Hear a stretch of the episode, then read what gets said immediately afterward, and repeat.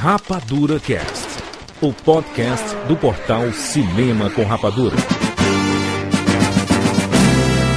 O Rei do Gatilho, Super Bang Bang de Michael Gustav com Kid Morengueira, o mais famoso pistoleiro de Vegeta.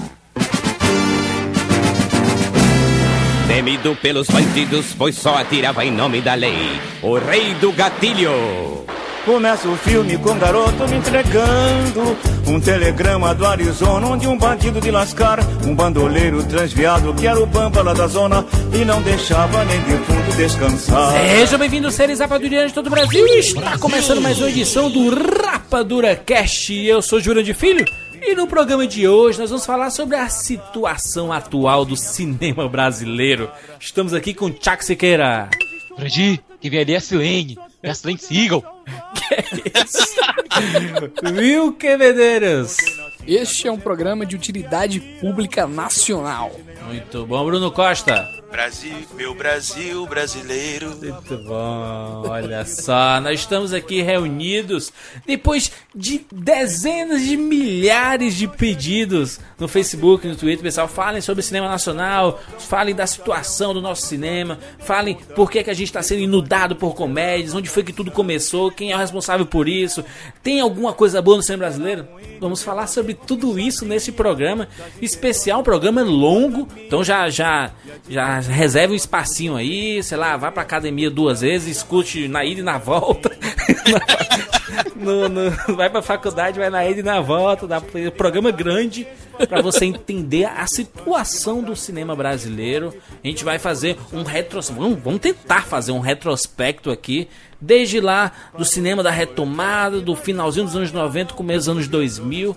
Vamos tentar mostrar a identidade do cinema brasileiro, né, Júlio? Exatamente. Esse é o nosso objetivo. Vamos ver se a gente vai conseguir, né? Ó, a culpa foi do FHC, viu? Nós vamos mostrar o espírito do cinema brasileiro. Vai foi a culpa do colo, né? Da FHC. É verdade. O FHC trouxe de volta. né? A gente vai falar. O FHC, cara. A gente vai falar sobre tudo isso agora aqui no Rapadura Cast.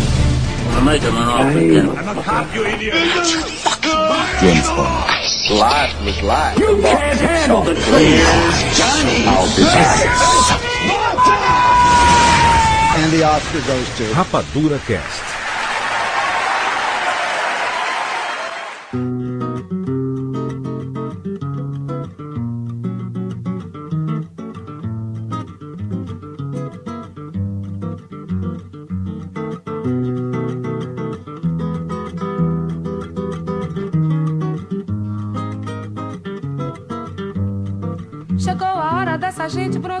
Mostrar seu valor. Eu fui a penha, fui pedir a padroeira para me ajudar. Salve o morro do Vintém, pendura a saia, eu quero ver. Eu quero ver o tio Sam tocar bandeiro. Muito bem, olha só. Cinema nacional. Se você, nobre amigo ouvinte, continuou ou está aqui ouvindo, muito obrigado. Você vai ser agraciado com uma discussão sobre essa temática. Porque muita gente viu o título. Não, cinema nacional, não. Até semana que vem, né? Como? A minha pergunta para os senhores é como a gente chegou nessa situação do cara ver um título, cinema nacional, e ele dizer: Não, é semana que vem eu volto. Que é comum isso, né? Juras, eu vou dar um exemplo de mais ou menos como a gente chegou nessa situação a partir de uma das bombas mais recentes que a gente chamada uma coisa que eu não, eu não consigo chamar aquilo de filme, eu vou chamar de coisa. Parida pelo demônio, pelos sete peles, pelo Exu sem luz, Um mochila de criança. chamada Copa de Elite.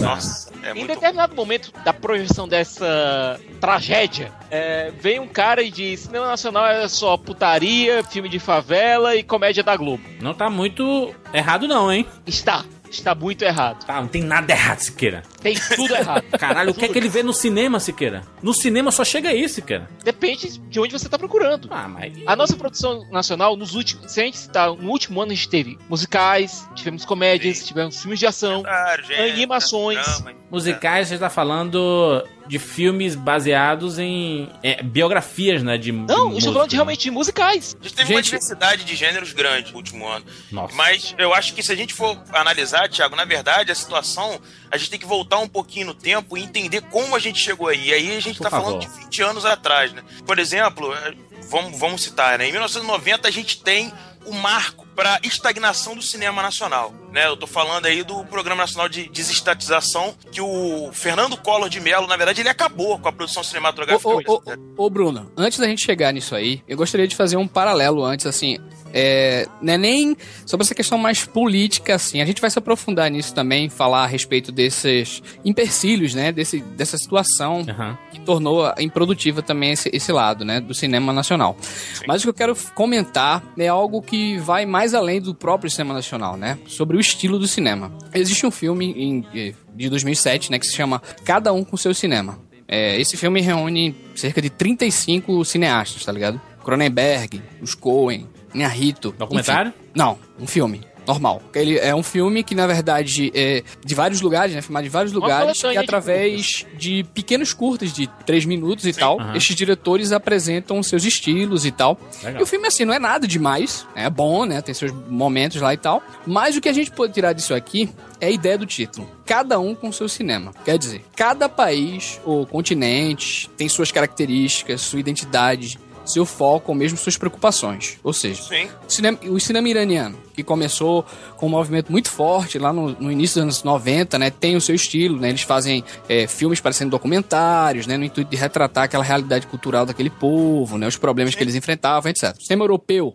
é um cinema muito atento a fazer obras mais pessoais, né? Que estudam o comportamento humano. É. Já tiveram vários movimentos, né? Como o neorrealismo, Nouvelle Vague, expressionismo alemão, etc, etc, etc. E, enfim, são, são planos mais fechados, né? Coisas mais técnicas e tal. E o, o cinema oriental sempre foi ligado àquela cultura de lutas, de reis, samurais. Até É hoje coisa- fazem isso, né? Coisa mais histórica. né? Tradicionalista, né? E, por assim, o cinema americano é aquele cinema como o próprio país, cara. Um país grande, um país que quer mostrar poder, sabe? É aquele cinema che- blockbuster, né? O, a- o arrasa quarteirão mesmo, sabe?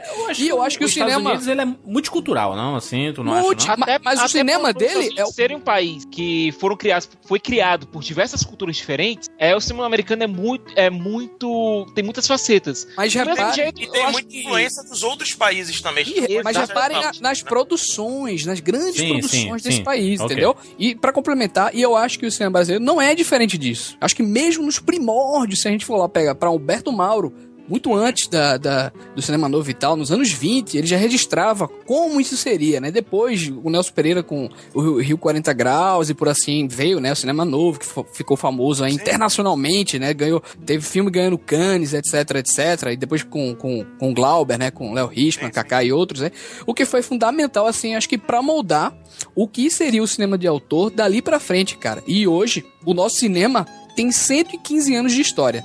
Tem essas características que o Jura, que o Thiago até colocou. Não, porque tem favela, tem putaria e tal. Mas isso faz Tem, parte da nossa, identidade. Não, da nossa isso foi, isso faz parte do nosso dia a dia, cara. A gente vive É. num país muito suburbano, cara. A gente Wilker. vive num país que tem essa identidade assim. Não é, não é questão da gente mostrar não é só, só isso, né? mazelas. E- Exatamente. Sim, Wilker, não é mas questão o gente próprio, o isso, próprio? Glauber dizia no cinema novo que o Brasil ainda estava em busca da sua identidade. O Brasil ainda não entendia as- o como ele iria retratar a sua realidade na linguagem, na forma e etc. Que pariu, mas 115 anos, meu amigo. Era Pois é. tempo. É. tempo suficiente. Pois é, e a estagnação que a gente está falando no governo Collor, onde se para a produção cinematográfica, onde você tem quatro filmes, quatro Nossa. filmes. É, a gente já teve um resquício até da, pouco do fim do cinema, né? Com aquelas pornô chanchadas e tal. E daí lá pros anos 80 a gente via poucos caras, cara, tipo Arnaldo Jabor, Sérgio Bianchi, Era tá o ligado? filme dos Trapalhões, né? É, era Sérgio. To- os Trapalhões, Sérgio Toledo e tal, no intuito de salvar o cinema e tal. E até aqui em Pernambuco também tinha o cinema de Super 8. É, é, Com a vontade de mas não fazer era isso. nada demais, cara. Olha, é aquela coisa, a gente pode falar tudo do Jabor de hoje, certo? Uhum. Até porque o, o último filme dele realmente não foi nada tem nada Foi bem ruim, foi bem ruim. Foi bem ruim. filme. Mas nos anos 80, com Eu Te Amo e Eu Sei Que Vou Te Amar, Uhum. caralho, bicho. São Cara. dois filmaços. Puta que Ele tem uma trilogia fantástica, Arnaldo Jabor, cara. Fantástica. Por favor, vão atrás do- das adaptações que ele fez das peças do Nelson Rodrigues, cara. O Ó, Jabor o- é um dos cineastas que melhor adaptou o Nelson, eh, que adaptou o Nelson Rodrigues da história do Eu, cinema. eu concordo. Wilker. E citando um outro cineasta que eu gosto muito, que é o Carlos Reichenbach, ele fala uma coisa interessante. Essa ideia de cinema de autor que nós temos aqui, ele não entendia isso. Ele falava daquilo que ele tinha vontade de falar. Quando ele fazia o cinema lá da boca do lixo, e que ele ia, eles influenciado por, pela novela vaga, influenciado por todo, tudo aquilo que eles tinham, próprio- pelo, pelo próprio cinema novo, né, cara? Pelo próprio cinema novo. Engraçado que o Jabor, cara, é, ele, fez, ele fez um filme só, na minha opinião, que se enquadra no cinema novo, que é o Opinião Pública, tá ligado? Assim, Ele é muito político, muito.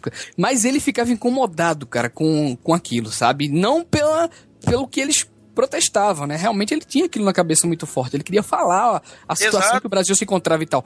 Mas ele ficava, cara, preso a um estilo, cara, porque o cinema novo, assim como o Júlio até falou naquele programa do Birdman lá, é, ele era preso a um estilo, cara. Ele não podia fazer é, muita coisa, sabe? Era muito parecido, quem conhece o neorrealismo italiano vai, vai lembrar aí, Sim. que ele, que ele ia, ia filmar é, as pessoas e tal, ia filmar pessoas reais, cara, ia filmar cenários reais, ia retratar o que que tava acontecendo ali. E o Jabô, ele disse, cara, eu preciso sair daqui. Então ele foi muito é, detratado quando ele começou a fazer esses filmes é, mais ousados, sabe?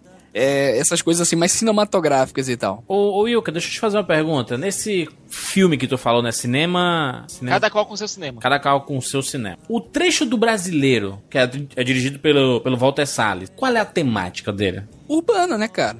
Que nem o cinema dele é, assim, é muito... Urbano ou favela? Não, não, não. É urbano mesmo, assim. Pe- é, periferia também, como é que eu posso dizer? Bem suburbano mesmo, assim. Uma história bem suburbana de um garoto e tal. Tem nada demais, assim, que nem ele fez. Bem É, Walter o- Salles, é. O Central do É, Brasil. o, essas o, coisas. o que Terra ele fez... por exemplo. O, o, o Linha de Passe, por exemplo, ele é um pouco parecido com esse cinema, só que a temática é com esse curta, só que a temática é outra, tá ligado? Aham. Agora, o Linha de Passe foi um filme que eu assisti do Walter Salles, que eu realmente saí com o coração um pouco partido do filme. E não, a gente não pode chamar o cinema dele de cinema favela, de jeito nenhum. Walter Salles, não. Walter Salles não. Ele já quebra logo aquele preconceito estatizado na cabeça do. Walter Salles gosta de lidar mais com o pessoal de classe média baixa e média média. Sim. Diferente do Meirelles, né? É, o, o engraçado. Porque o Meirelles fez carreira com, com a favela, né, meu amigo? É, com Cidade de Deus. Ele até fala que ele leu o livro e ele ficou assim tão deslumbrado. E o Walter Salles, inclusive, é produtor, né?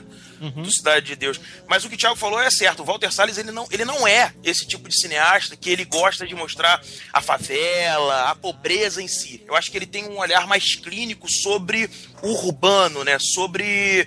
Eu acho que a, a Bodansky, por exemplo, com o próprio ah, é, Abril, Abril Despedaçado. Não, desculpa. O Bicho de Sete Cabeças, ela também tem um olhar também do urbano, né? Não, eu não, acho é- não, é- não é, eu já, já tenho outra visão, assim, sobre a Laís Bodansky, cara. Bem diferente, assim. A Laís Mas Bodansky, esse- ela gosta de falar de pessoas que estão em momentos tanto quanto delicados das suas vidas. É, são filmes de bem mais pessoais, assim. Sim, sim, mas eu tô falando assim, do contexto do urbano. Eu acho que os dois trabalham o contexto do urbano. Lógico que um vai, um vai investigar mais, eu concordo com vocês, perfeito, mas eu acho que ambos situam seus filmes nesse contexto urbano médio, classe média, ah, não- não aquela pobreza extrema da favela em si, que eu acho que é o que o Júlio está se referindo, né? Toda vez que a gente pede sugestão no Facebook, no Twitter, ah, o que é que vocês achariam interessante da gente conversar no Rapadura Cash? É, ci- o cinema nacional nos últimos meses ele vem entrando muito nas listas de preferências do pessoal, porque o pessoal está interessado em ouvir uma discussão do cinema nacional atual, né? Do, que, do ponto que nós chegamos, né? De da, da gente olhar para o cinema e ter três, quatro comédias Globo Filmes e cadê o resto do cinema, sabe? Será que é só isso que é o cinema nacional? Porque pra muita gente que vai ao cinema, é só isso que existe. Porque é, festival de cinema é uma parada extremamente limitada, né? Você tem lá 100, 150 lugares pra sessão de um filme específico. É, em, em uma cidade. Ok, acontece no Brasil todo, maravilha. Mas não são todos os filmes que circulam o Brasil todo, né? Normalmente um festival local, ele pega algumas produções locais e algumas de fora, né? E alguns festivais têm algumas regras bastante específicas sobre os filmes que eles aceitam. Exatamente. Então, então, então assim, é, não é muito fácil você encontrar outro tipo de cinema nacional que não esses que passam no cinema comercial normalmente, que o cara vê filme tanto americano, é, a gente parece que chega mais filme argentino diferente ao cinema do Brasil do que filme brasileiro diferente do cinema do Brasil, sabe? Só uma coisa rapidinho. Quem faz um trabalho muito importante da distribuição desses filmes, fora do cinema, claro, mas que leva esses filmes ao público é o Canal Brasil. O Canal Sim. Brasil está fazendo um trabalho extremamente importante de educação e distribuição de cinema nacional. Mas ainda assim é um canal fechado, né, também. Ainda assim é um canal É. fechado, eu sei. A TV Cultura de vez em quando exibe alguma coisa, algum material bacana. Mas é um canal fechado que, que a, a- hoje de TV por assinatura é, nós temos 20 milhões de público, né? Então não é mais pouca gente, não é um público. É, É, tão verdade. fechadinho assim, sabe? Mas deixa eu só dar um exemplo, certo? Canal Brasil ele sempre investe em cineastas nacionais, faz prêmios. Investe em festival, né? Isso. É, o pessoal ganha um prêmio do Canal Brasil, ganha dinheiro para fazer seu próximo filme. É um, o trabalho deles é genial. E mais recentemente, é, tem um filme chamado A História da Eternidade, é, do Irandir Santos. Já está na grade do Canal Brasil desse mês. A história do, do, do Camilo Cavalcante, Thiago, também, que é o diretor desse filme, é linda, cara, assim, a- da luta desse cara, sabe? Ele não é um cara engajado aqui com esses outros diretores e tal, ele é um cara muito é, da terra dele, sabe? Ele gosta de filmar muito aquela coisa da terra dele, e ele, com esse filme aí, ele parece que ele fez esse filme com amor, cara, assim. A, a gente tem um local chamado Raul de Gomes, né? Que, que ele tem essa paixão. Tal, talvez não seja, meu Deus, ele é o, o Tarantino do Ceará. Não é isso. ele não é isso, mas, ele, mas dá pra perceber que ele tem uma paixão muito grande por aquilo, sabe? E a gente tá cheio desses É, Brasil, aqui no, aqui no Ceará, a gente pode citar, além do Halder, a gente pode citar o Rosenberg Cariri, que, pô, se você tem um cara que é mais empolgado com o cinema que o Rosenberg, eu não sei quem é. Ele e o filho dele, né? O Petros também, o né? Petros. O Rosenberg ele fez um filme chamado Os Pobres Diabos, que é uma das coisas mais lindas do mundo. Mas, mas onde é que a gente assiste, Siqueira? Pois é. É, por exemplo, no caso Essa do... dificuldade, cara. Pois é, cara, no cara caso do que, que merda é essa, Ô, cara? Juras, vo- voltando aqui pra discussão que tu colocou, né, e tal. Uma, uma coisa curiosa, cara, que na retomada do cinema brasileiro, tudo bem que teve lá a lei do audiovisual, né, que começou É, a ser vigorada com Ancine, o 2001. Fernando Henrique e tal, a volta de, de todas aquelas verbas, né, que finalmente foi pro papel e tal, mas... Porque a lei é, é antes, a lei é de 93, na verdade. Não, né? a lei é de 93, mas ela começou a ser vigorada com o Fernando Henrique em 97 e em 98 que começaram a fazer de novo os filmes com essa lei, né? Excelente. Então, na- a gente tinha a Embra Filmes, né? Que ela acaba sendo extinta pelo governo Collor, com o processo de desestatização eh, do governo brasileiro. E isso deixa a produção cinematográfica órfã, né? O, o Brasil é um país onde o cinema é muito dependente do Estado. A gente sabe disso, né? Dos incentivos, da lei de incentivo audiovisual. enfim. Talvez seja um dos piores problemas, né?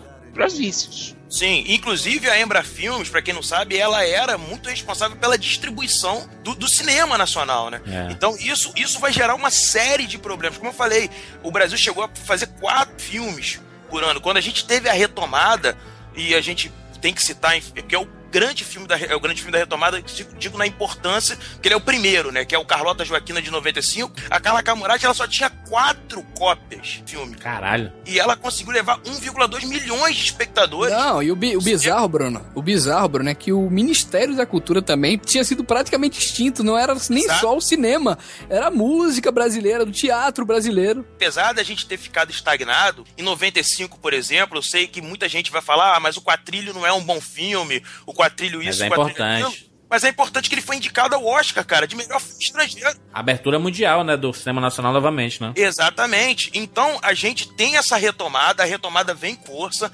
Ainda é uma busca muito pela identidade, sim. Eu acho que o que o Wilker falou é perfeito, o que o Thiago complementou também é perfeito. A gente ainda está buscando, eu acredito ainda hoje, a identidade do nosso cinema, mas é um passo importantíssimo a retomada do cinema brasileiro.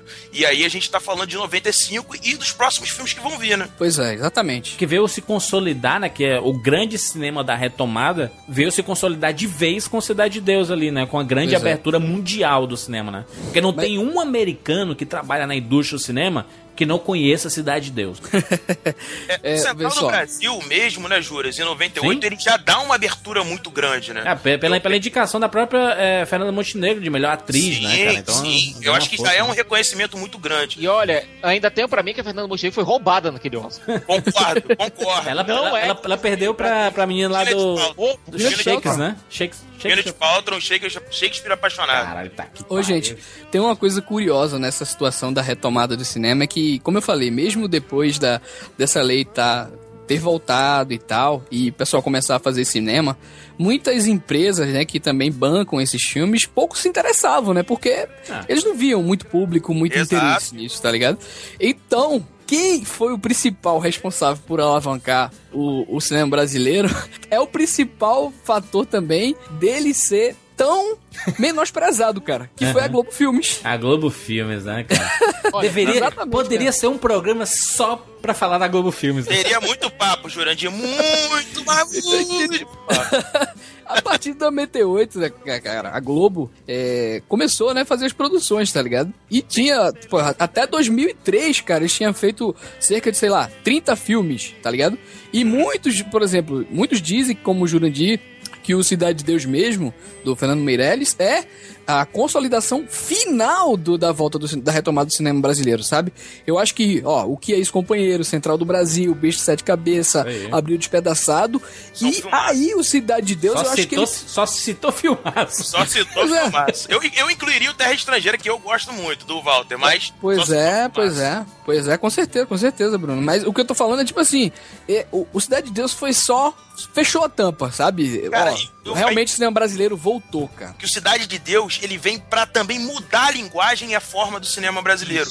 Ele vem pra fazer o que a gente chama de virada de jogo, game change do que a gente chama do nosso cinema nacional. Em que sentido, Bruno, tu acha isso? Eu, bom, eu, na minha opinião, o Cidade de Deus, ele primeiro, ele, ele sai daquele modelo, a gente ainda associava muito ao cinema novo, ele traz uma montagem mais dinâmica, É. mais rápida. Eu acho que aí o Daniel Rezende, junto com o Fernando Meirelles, ele tem, eles têm uma culpa muito grande nisso, de ter montado o filme. Você vê o começo do filme, não é que ele é muito americanizado, eu não quero usar isso, mas ele tem uma montagem dinâmica, rápida. Ele não faz com que o espectador tenha que ganhar tempo com planos mais longos, com planos de sequências muito grandes para entender o que ele viu num- num- numa cena anterior, entendeu? Que é o que o cinema novo fazia. Por que, que o ritmo do cinema novo ele é mais lento? Porque o espectador precisa compreender as ideias jogadas aí não só no visual, mas no áudio também, obviamente, para que ele possa concluir a- o que ele entendeu da outra cena e partir para um raciocínio seguinte. Mas, Bruno, ele também, o próprio Cidade de Deus, não que o cinema brasileiro tenha continuado e permaneceu. Também eu não concordo muito com isso, porque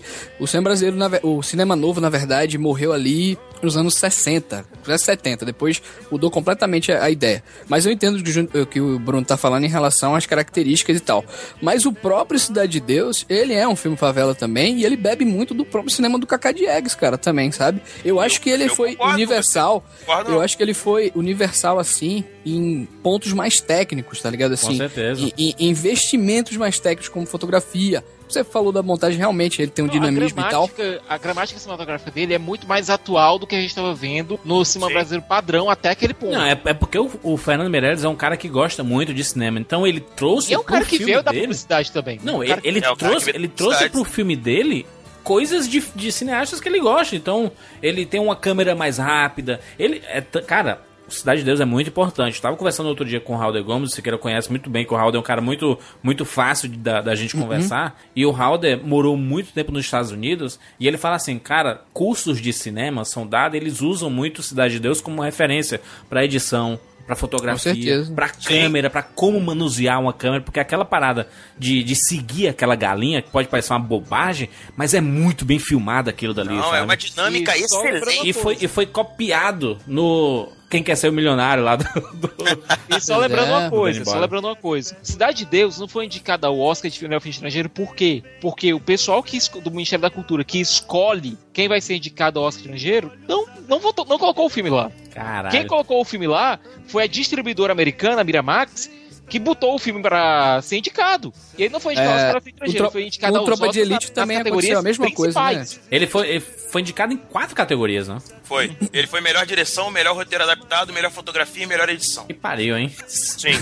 E vou falar mais uma coisa, técnica. Juras. O, o- o- a parte técnica, como o Wilker falou, que eu acho que é a grande mexida, tá, Wilker? Por isso que eu falei montagem, a própria linguagem nesse sentido. Eu acho que ele traz uma gramática, como o Sicas falou, realmente mais atual, mas ao mesmo tempo ele não descarta o que a gente já tinha no cinema até aquele ponto brasileiro. Ele tem, as- por exemplo, essa, história de mexer com a favela, com a pobreza, que é uma coisa que também tá dentro do nosso cinema, né? Sim, sim, Eu acho sim. que o Cidade de Deus, ele, ele é um casamento perfeito entre uma técnica muito refinada nova, uma linguagem nova, uma montagem nova. A gente tem o Braulio Montovani no roteiro, que é um cara que escreve muito, mas muito, muito bem. Tanto é que ele faz o Tropa de Elite, que é outro filme importante também. Com certeza. A gente tem o design de produção do Tulepic, que é um cara que eu respeito muito o que ele faz, porque eu acho que é um grande uh, designer de produção.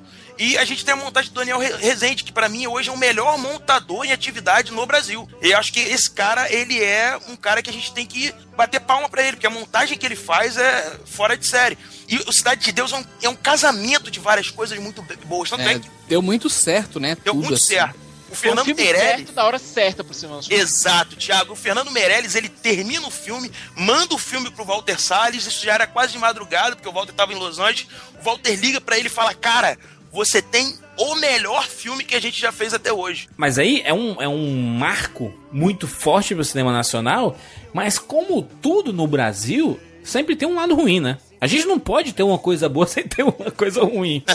Que virou o quê? Opa, as pessoas querem ver filme na favela, então vamos fazer 500 filmes na favela. Até hoje vamos fazer. Porque é isso que o pessoal quer ver. É a história do que dá certo vira É, copiado. ó, né, filme da favela, filme da favela existe há muitos anos também, gente. Só lembrando Sim, sim, no- sim. aqui no Brasil. Shot. É, eu não Pois sei é. se, Ah, mas eu não não sei se você forte sabe, assim? Wilker. Não Eu não sei. se você sabe, mas quando o Fernando saiu pra vender ou e diziam pra ele é filme na favela, filme violência, as pessoas não querem isso. As pessoas querem comédia. As pessoas querem filmes mais fáceis. Isso é o que vende.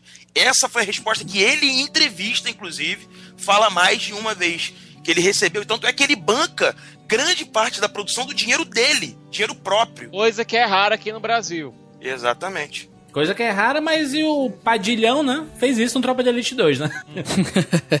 ele percebeu que, é, que ele ganharia muito mais se ele financiasse a parada toda, né? Acho que um ponto que a gente. Porque o Cidade de Deus ele realmente foi um marco que ele tinha que ser pontuado. Sim. Porque qual outro filme brasileiro foi indicado a quatro Oscars? Mas voltando aqui pra, pra discussão que até eu puxei lá atrás, que assim, a questão da distribuição é uma parada muito importante, porque a gente comentou a Globo Filmes, e a gente falou assim, Globo Filmes daria uma discussão muito grande e a gente pode dar uma pincelada aqui em relação a, a Globo Filmes. Porque o que ela faz, como empresa, se você olhar, nós somos o senhor Globo Filmes, estamos aqui decidindo as coisas. Nossa, a gente faria o mesmo. Juras, eu vou te dizer aqui uma coisa. A Globo Filmes, eu acho que, eu acho que foi, foi o Caio Blatt que falou isso. Excelente vídeo. Tomara que ainda esteja no YouTube ou em algum lugar. Tem um link aqui Não, no post. ainda, tá, ainda está no YouTube. Ainda tá no Excelente. YouTube. Excelente. Você disse uma vez, foi no YouTube, tá dito. Beleza. É, Caio Blatt ele disse: ou você trabalha com a Globo Filmes ou você não lança seu filme. Basicamente ele disse isso, só que de uma forma bem mais pragmática. Ou seja, ele teve coragem de falar o que ninguém tem coragem de falar. Mas ele, ele, assim, lança seu filme em grande cenário, né? Você, você diz, né?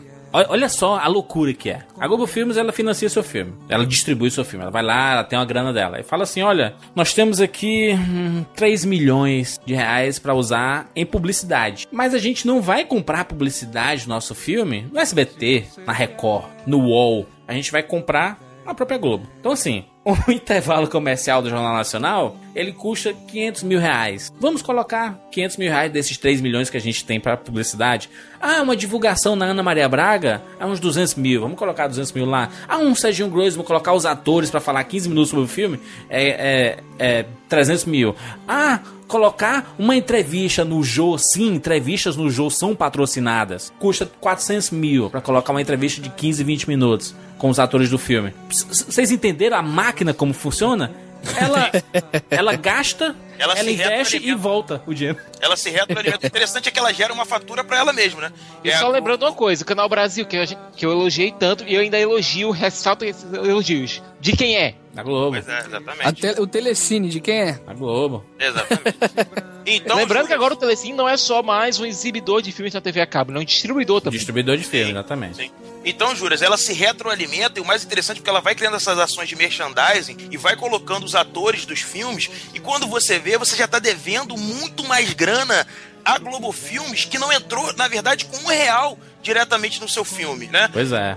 Porque você fez o seu filme lá com um edital, você conseguiu patrocínio com a CIA, com a Casas Bahia, enfim, con conseguiu seu orçamento lá de 5 milhões para fazer seu filme. Aí a Globo Filmes, opa, vi potencial nessa parada. É isso aí. Vou distribuir. E os distribuidores americanos, o que, que acontece? Eles colocam, eles assumem o risco, né? Aqui no Brasil, não. E o modelo de contrato é igual, é muito parecido com o modelo americano. Até o Padilha falou isso numa entrevista dele. Que um, os modelos são muito parecidos, só que nos Estados Unidos a diferença é que o distribuidor ele assume um risco muito grande. Aqui no Brasil, não. Aqui no Brasil, você, produtor, bota mais grana até às vezes do que o próprio distribuidor, e 80% da grana vai pro distribuidor e não para você que fez o filme. Olha, olha como é bonito isso. Olha, a gente tá. É House of Cards aqui, a gente tá montando as peças. olha como é bonito. Aí o, o que é que vem? A Ancine. Aí chega a Ancine e fala assim: olha, gente. Nós estamos aqui, nós estamos aqui na humildade. Chegamos aqui a reunião com todos, o, to, todos os cabeças dos cinemas do Brasil. Fala assim, gente, cinema é massa, né? Foda cinema. Mas, Joinha pro cinema. Mas olha só, cinema nacional aí, cara. A gente tem que colocar o cinema nacional nos cinemas. Não dá para ficar mais com essa parada de só em festival, só em DVD ou na TV. Tem que colocar no cinema. Aí o, o, o head do, do, do grande. É, de uma grande rede de cinema. Fala assim: olha, peraí, mas todo ano chegam chega Hobbits, Vingadores, não tem espaço pra, pra cinema nacional. Ele, não, não, eu não tô pedindo, não, eu tô avisando. Vai ser a partir de agora, é lei, compadre. Vai ter que colocar cinema nacional no teu cinema ou a gente fecha essa porra. Não, multa. Não só multa. cinema. Paga- Peraí, Meu amigo, mas é multa Peraí, acumulada, peraí, fecha peraí. cinema, meu amigo. Mas Peraí, peraí, Jurandir. Não só cinema nacional, hein? Vamos ver como é a lei da Ancine, hein? Ela tá. Claro que ela tá mais preocupada também no cinema nacional. É o grande ponto, né? Disso aí. Mas ela, na verdade, tá querendo Produção, né? A quantidade, ela quer, quer deixar uma maior cartela. Cada filme, na Essa aí verdade. é mais recente. Essa lei é mais recente, certo? Não, É, Não, exatamente. tô no dizendo, só, só termino aqui o raciocínio.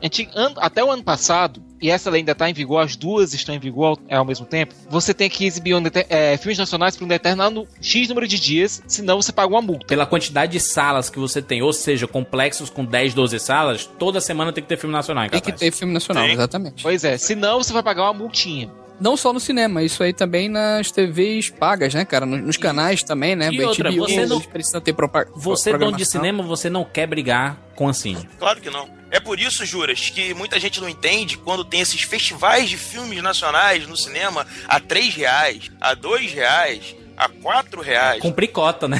tá cumprindo Exatamente. cota. Mas eu acho isso tudo muito importante. Beleza, va- vamos colocar cinema nacional, já que é, é uma forma de incentivar. Só que, quem é que manda no mercado? Globo Filmes. Globo Filmes. Os amigos do rei acabam sendo beneficiados também, né? Então a gente vê o quê?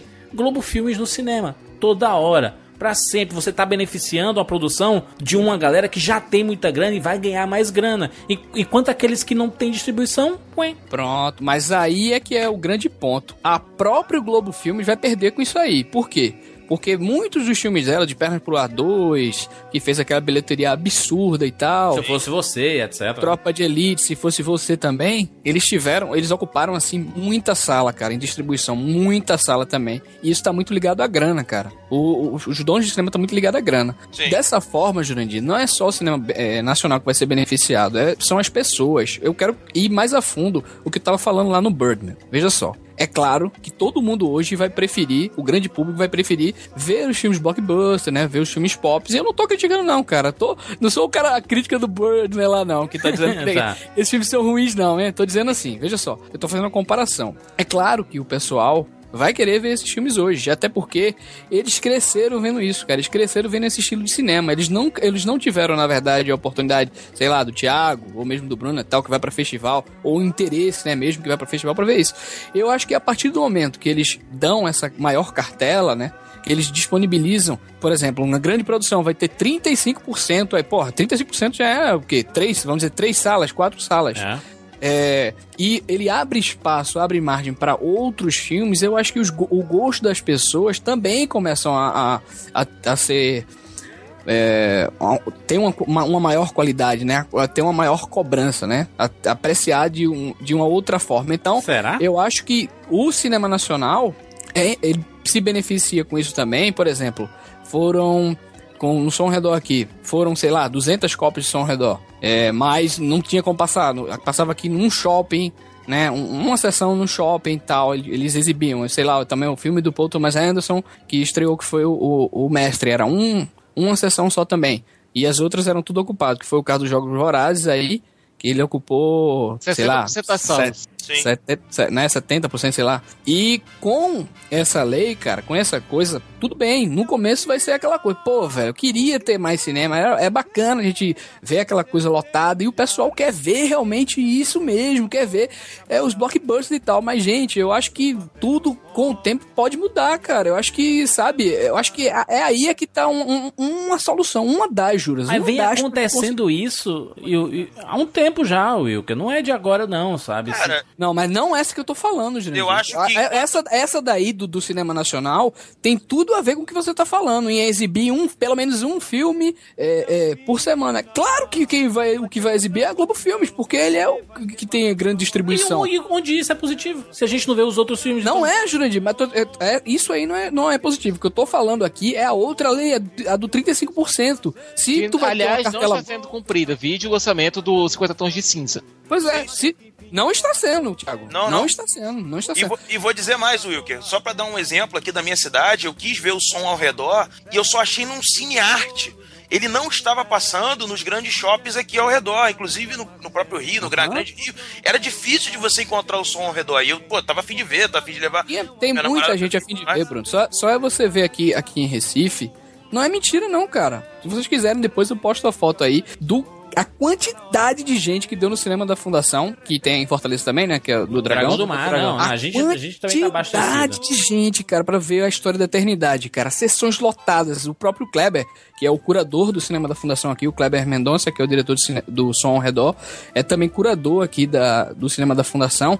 E, gente, ele postou, assim, fotos, cara, filas enormes, cara. Descendo, gente descendo a escada, assim, pra, pra, pra pegar isso aí. Então, pessoal tá começando também, Jurandir. a- Muita gente tá começando a se interessar pelo cinema nacional de autor também, tá ligado? Wilker, e eu mas acho que, é mas eu acho que o interesse sempre existiu, Wilker. Não, é assim, o cinema de arte não, não é novidade agora, sabe? Existe há muitos anos. E essa, essa, esse público Mas será que é só de arte, Juras? Será que é só de arte? Não eu tô sei, falando nem de sei. arte, né? Eu falo assim, o cinema de modo geral, porque tem muito de, diver- filme. de diversidade, né? Claro. De Só um Exato, exemplo aqui exato. pra te dar. E é um engraçado, né, vocês falarem isso, porque é um momento, inclusive, que os, os estudiosos do cinema falam que, o- falam que o Brasil vive, que é um momento de diversidade. Não. Só um exemplo aqui. Ano passado, hoje eu quero voltar sozinho. É, do Exatamente. Daniel Ribeiro. Filas homéricas aqui no Filas gigantescas no cima do dragão. Como é Era que o esse filme único começou, cinema Thiago? passando. Hã? Tu lembra, como- tu lembra quantas cópias esse filme começou? Pois é. Pouquíssimas cópias, cara. Pouquíssimas cópias. Isso aí o pessoal foi tomando interesse e a galera vendo, ó, isso aí tem potencial. E tanto é que eles foram colocando pouco a pouco. E foi assim que a, a maioria desses filmes, cara, o Lobo Atrás da Porta.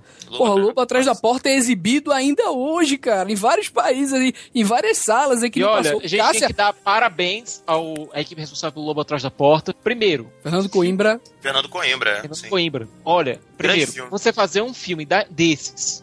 O Lobo Atrás da Porta, eu acho que ele não vai ser um filme de gênero. Ele começa fazendo você rir um pouco da situação suburbana, pra depois te deixando cada vez mais assombrado. Ele é, cara, o Lobo Atrás da Porta é um filmaço. Não tive a oportunidade de ver no cinema, vi este fim de semana. E olha, fiquei assustado. Porque me- eu fui surpreendido positivamente. Já tinha escutado muitas, muitos elogios, né? Então, assim, quando, quando você escuta muitos elogios, tem alguma coisa boa. Não é assim, né? Naquele negócio, meu Deus, não é unanimidade, não. Não, tem coisa boa, sabe? E é assim, é, é- é ignorante o negócio. Tecnicamente, um roteiro entrelaçado, enrolado e, e ele Um vai. filme ele, no ar, né, cara? e ele vai É um se filme descosturando, É sabe? um, é um filme no ar, é verdade. Eu gosto muito da fotografia do Lobo Atrás da Porta. Excelente, Linda, excelente. linda, linda, cara. Não, e os trilha- sequências, né, cara? Aquela Sim. trilha assim meio industrial, sabe? Sufocando você, cara. Eu- Vale muito eu- a pena assistir. E aí você se apaixona pela Leandra Leal. Não... Eu- meu Você já Deus, entra cara. apaixonado pelo André Léo. Eu acho É cara, difícil você não entrar no filme Essa é a grande sacada do Fernando Coimbra. É. Por mais que, que seja incoerente, né, com, com a trama. Exatamente. Eu entrevistei esse cara, Jurandir, ano passado, cara, e fiquei, assim, foi, me veio de cara, assim. Cara, eu perguntei a ele, como você se sente tendo humanizado uma pessoa que estava demonizado durante tantos anos, cara? ele disse, cara, isso aí, na verdade, foi meu intuito, entre aspas, de jornalista. Eu não sou jornalista, mas foi meu intuito eu queria remexer no baú. Eu, ele disse que gosta muito, cara, de ficar procurando caso antigo que aconteceu, sabe, no jornalismo brasileiro, de ficar Sim, sim. remexendo isso aí. E ele via, cara, muito essa coisa da demonização de uma pessoa, cara, da, da- sabe, que porque ela na verdade a pessoa se tornou uma lenda, sabe? Tipo o bicho papão, Thiago, tipo o velho do saco. E ele, ele olhou aquilo ali como se fosse, não, cara, eu, eu vejo uma pessoa aqui, eu vejo um conflito, eu vejo um, é, é, pessoa, uma pessoa com sentimento, uma pessoa rancorosa, aconteceu alguma coisa pra essa pessoa agir dessa forma. Então, é, sabe, além de todos esses artifícios técnicos, tem essa, essa questão do pensamento humanista Nome, do cara, né? cara. E, o- e o nome, o nome do filme é foda. Juro. Lobo atrás da porta é E animal. você, e você entende a, a- referência do lobo, como eu falei na fotografia, aquela câmera por trás da. Não sei se o. Wilker reparou, acho que o Thiago viu também, pelo ombro da Leandro. Parece que tá espreitando a todo momento, né? Tá- Parece que tá pronto pra dar o bote. Cara, é sensacional É isso na bom. narrativa. E olha, bom. por falar em nome e falar em Leandra Leal, tem outro filme dela que é sensacional chamado Nome Próprio. Fantástico, fantástico. Olha, eu, eu indico também muito pro, pros machões aí, viu? que eles vão ganhar um presente aí com o nome próprio. Eu me lembro que o Jurandir assistiu esse filme com PH, eu acho, no Exatamente. Ceará. Além desse enfoque que o Wilker deu agora. é, eu me lembro que vocês saíram bem impressionados com o filme. Exatamente. É- Ela tava presente, inclusive, no, Pois na é. sessão. Ela fez o, o, bonitinho, o novo Bonitinha Mais Ordinária, né, cara? Atrasado aí também.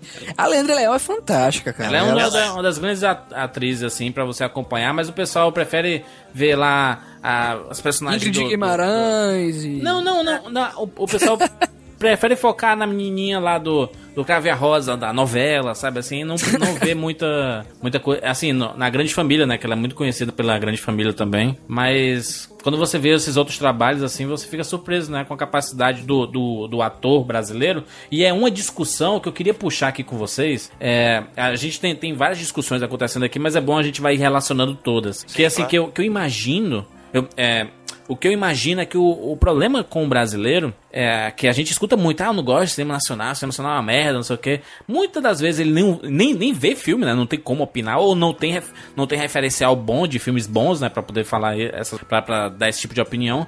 Mas eu- o, que eu, o que eu percebo é que o, o problema do brasileiro é que é, ele tem um, um imaginário, assim, moldado com, com a novela, sabe? Ele, Perfeito, Júlio. ele, ele, não, ele não consegue é, ver uma atuação realmente boa sem ser aquele formatinho quadrado de close close. Nossa, você fez isso? Sim, eu fiz isso. Aquela parada meio teatral, sabe? Que a gente sempre foi É, e isso tá muito ligado à própria Globo Filmes também, né? Porque eles pegam... A gente vê isso no cinema, a né, novela Isso. também no cinema, Exato. né? O que é feito na novela é reproduzido para o cinema, né? O que dá certo nas séries, nas novelas que a Globo faz, eles fazem uma reprodução direta. Bruno, é interessante que nos Estados Unidos você vê a linguagem cinematográfica migrando pro cinema. Aliás, a linguagem cinematográfica Migrando migrando, pra pra série. televisão. Isso. Enquanto isso, aqui no Brasil, a linguagem da televisão tá migrando. É o contrário, é. Só, só que a gente não via isso acontecendo, sei lá, nos anos 80 e 90. Li- linguagem de TV e cinema, anos 80 e 90, eram muito diferentes. Mas ali era um- o cinema ainda era um cinema muito de autor, né, Jurandir? Não, O não, não, não, que seja, não era mas, a, muito mas a comercial, novela, né? mas a novela era, era soap, né, cara? A quadradinha, aquela, as séries de TV dos anos 80 e 90 eram, eram carinha de novela, cara. Hoje as séries têm cara de cinema. As séries evoluíram. A- a- entendeu? agora tem, um- tem As uma séries coisa, Thiago. Tem uma coisa, Thiago, também, que, é que tu falou que eles estão migrando, né? A, o- a TV brasileira tá migrando pro cinema brasileiro. Mas também eu acho que o inverso, viu, cara? Se tu pegar aí, tem várias minisséries da Globo. É, e eu não tô a falando aquelas. filmes. Concordo, de concordo. Eu não tô falando aquelas O Canto da Sereia, por filme exemplo. e traduzem. Eu tô falando minisséries realmente feitas aqui no Brasil que são muito cinematográficas. Ou até mesmo novelas, cara. Qual é o do Fica- hacker que é, que é igual a- ao o Jake Gyllenhaal, aquele menino, o Bruno Gal- Galhaço? Aliás, Que ele faz um assassino, como é o nome? Aquela... É dupla personalidade, Dupla- né? dupla- Caralho, meu irmão! É muito bem feito, é muito bem filmado e cheio de referência ao cinema. Não, o Exato. Canto da Sereia aqui, eu me apaixonei pela fotografia daquela série. É. Hoje é dia de Maria, sabe? A gente tem muito, tem muito referencial de. Não, até mesmo o no- de novela, aquela. Meu Deus do céu, que passava na novela das seis, que parecia um cordel vivo. Cordel Encantado, não? Cordão Não, Encantado. tem, tem, tem o Cordão Encantado, exatamente, e teve uma recente aí também que foi até o Irandi Santos que estrelou essa novela, cara. Ah, sim, que ela tinha um ar meio. É um, ela tinha um pouquinho de surreal nela. É, ela, é, Ela... ela Tim Burton, só que com muita exata- cor. É, Não, a mesmo gente Terry tem- Tim A, a gente, a gente vê, é engraçado que a gente vê a TV mudando, melhorando seus roteiros. A própria Avenida Brasil, o sucesso que foi a Avenida Brasil, com algumas coisas interessantes, com carinha de cinema, quase com câmera de cinema, sabe? Sim. É, algumas novelas assim dando esse salto, mas no cinema a gente vê comédia feita no fim de semana, sabe, cara? Pois é, Jurandir, mas essas séries, se você for parar pra pensar, elas passam geralmente muito tarde da noite, né? Elas, eu até vi o Tulepic como design de produção de uma das, desses seriados, o último, o último seriado que passou. Agora até esqueci o nome desse, desse último seriado com a. Paulo Oliveira. Paola Oliveira, exatamente. Thiago, como é que é o nome desse seriado? Você lembra, Thiago? Cara, eu só tô Felizes para dela. sempre. Felizes para Felizes sempre. Para sempre, exatamente. Não, é, quem, fez, quem dirigiu. Quem dirigiu também foi o Fernando Meirelles, Foi né? Meirelles. Também. É da dois. E o Braulio Matovani, ele tinha feito o seriado anterior, cara, também. Ele tinha escrito o Exato. seriado. Então, então, é, é, é, a gente tem, tem essa, essa, essa migração de um pro outro, mas eu acho que a, a proporção disso ainda é muito desonesta. E eu Claro. acho que ela é muito mais a favor da TV, dessa identificação com o povo, e aí você joga isso pro cinema, obviamente, por quê? Porque você pode atingir mais gente, e aí você tem essas séries jogadas pro último horário da Globo, geralmente, né? Vamos vol- voltar aqui um pouquinho pra Globo Filme, certo? Em 2010 foi lançado um filme chamado As Melhores Coisas do Mundo, A Laís Mudança, que é um Laís filme Mudança. sensacional. E, Lindo, cara, lindo, lindo. Lindo. Tem É, o Fiuk e é foda, viu? e é o Fiuk que tá foda. é aquela coisa que surpreende todo mundo, né? O menino sabe atuar. E isso foi em Novamente citando a 2010. Laís, Thiago. São, mais uma vez, uma aspa da, da Laís aí. Laís que, assim, ela tem uma cinematografia, cinematografia incrível, sabe? E o marido dela, cara, que é ele é que faz o roteiro, assim, nos filmes dela. Mas, há dois anos atrás, ele fez uma animação chamada História de Amor e Fúria, sabe? Cara, Ah, Sensacional também, bom, muito sensacional. por favor, vão atrás dessa animação, cara. Um É, O história de Giovanni, amor e o nosso fúria. amigo Giovanni Araújo, ele sem querer assistiu é, uma história de amor e fúria, e depois eu falei pra ele, cara, o filme é nacional. Ele, não, não acredito, mas é Mas, nacional. mas muita gente não acredita, não, Thiago. Muita gente realmente não acredita que o filme seja nacional. Tem vários elementos, influências, né, cara? De tudo. É, impressionante. E a história é tão enraizada com a nossa que é incrível você acompanhar isso. É, Mas voltando aqui para o que eu tava falando. É, o Melhores Coisas do Mundo da Laís Mudança que ele foi destruído pela Globo Filmes. Pra gente ver como essa máquina às vezes funciona pro bem, né? Raramente, mas funciona. E você via propagandas do, do As Melhores Coisas do Mundo dentro das novelas. Tipo, uma personagem da Malhação dizendo, pô, esse filme é legal, vamos lá assistir e tal. Era a coisa mais forçada do mundo. É, tem muito disso, tem muito. Eles fazem direto isso, cara. Mas É a coisa, ações a de merchandising que eles do É, sei, fica, fica- fi- fica a impressão que a gente tá querendo demonizar a Globo Filmes, né? Como se ela também não fosse importante pra produção nacional, porque assim, a gente não pode esquecer que o Alto da Compadecida foi dela, né? Lisbela o Prisioneiro e foi dela, Pronto, Carandiru, juras, né? perfeito tu ter ligado isso aqui que eu quero colocar. Eu quero entrar justamente nesse ponto, cara. Dia 20, É, né, mano? Exatamente. E a- as, as comédias que eles fazem às vezes, né? Mulher Invisível, O Homem do Porra, Futuro, Homem do né? Futuro, dois Não, excelentes É uma exemplos. de sci-fi bom cinema. Coisa Futuro é raríssima. Isso É verdade, né? A gente tava falando de filme de gênero, olha só aí. Temos um, ó. Temos um sci-fi parabéns, cinema brasileiro pela Sci-fi é diversidade. muito bom, cara. Eu tenho aqui o Blu-ray do filme, morro, adoro o filme. É, é. adoro filmes de viagem no tempo, consegue lidar muito bem com os paradoxos. Mas também, né, gente? Mas é porque a gente tem um- é porque, é porque a gente tem alguns atores que carregam o cinema nacional a gente fala já disso. Fala aí, Ô. Jurandir, é, só complementando isso aí que tu falou do Guel Arraes, né? Com o, Yeah. o Alto da Compadecida. Com a chegada da Globo Filmes e também da volta, né? Do, do retorno do cinema na- nacional, da retomada. Em contraparte, cara, aqui em Recife, né? Na minha terra, é, dois caboclos chamados Paulo Caldas e o Lírio Ferreira. Assim, meio inconformados. É, o Lírio Ferreira que fez O Homem que Engarrafava Nuvens, Que fez é o Ari Movie. Um documentário, sobre, um do- documentário musical sobre o Doutor do Baião. Que eu Baião. recomendo pra todo mundo. Tem crítica minha no site, aliás. Legal, legal. Enfim, inconformados, esses dois caras inconformados com a falta do cinema de autor no Brasil, né? Porque era muito monopolizado por uma certa, né, produtora que a gente já falou aqui tanto. É, fizeram um filme chamado Baile Perfumado, cara. Que conta 1997, filmaço. que conta a passagem é, de um fotógrafo libanês, Benjamin Abraão, né? Veja- Que, era um, que foi um cara, cara, um dos únicos fotógrafos que tirou foto do Lampião e daquele bando dele lá, tá ligado? Ele também era amigo do Padre Cícero, tá ligado? É, ele filmou, né, ô Wilker? Pois é. E mesmo com, com uma certa né, precariedade técnica e tal da época, porque eram coisas que os caras tinham juntado ali do bolso deles também, arrumou alguma coisa com com Miguel Arraes, né, que foi um cara que muito importante pra nossa cultura também.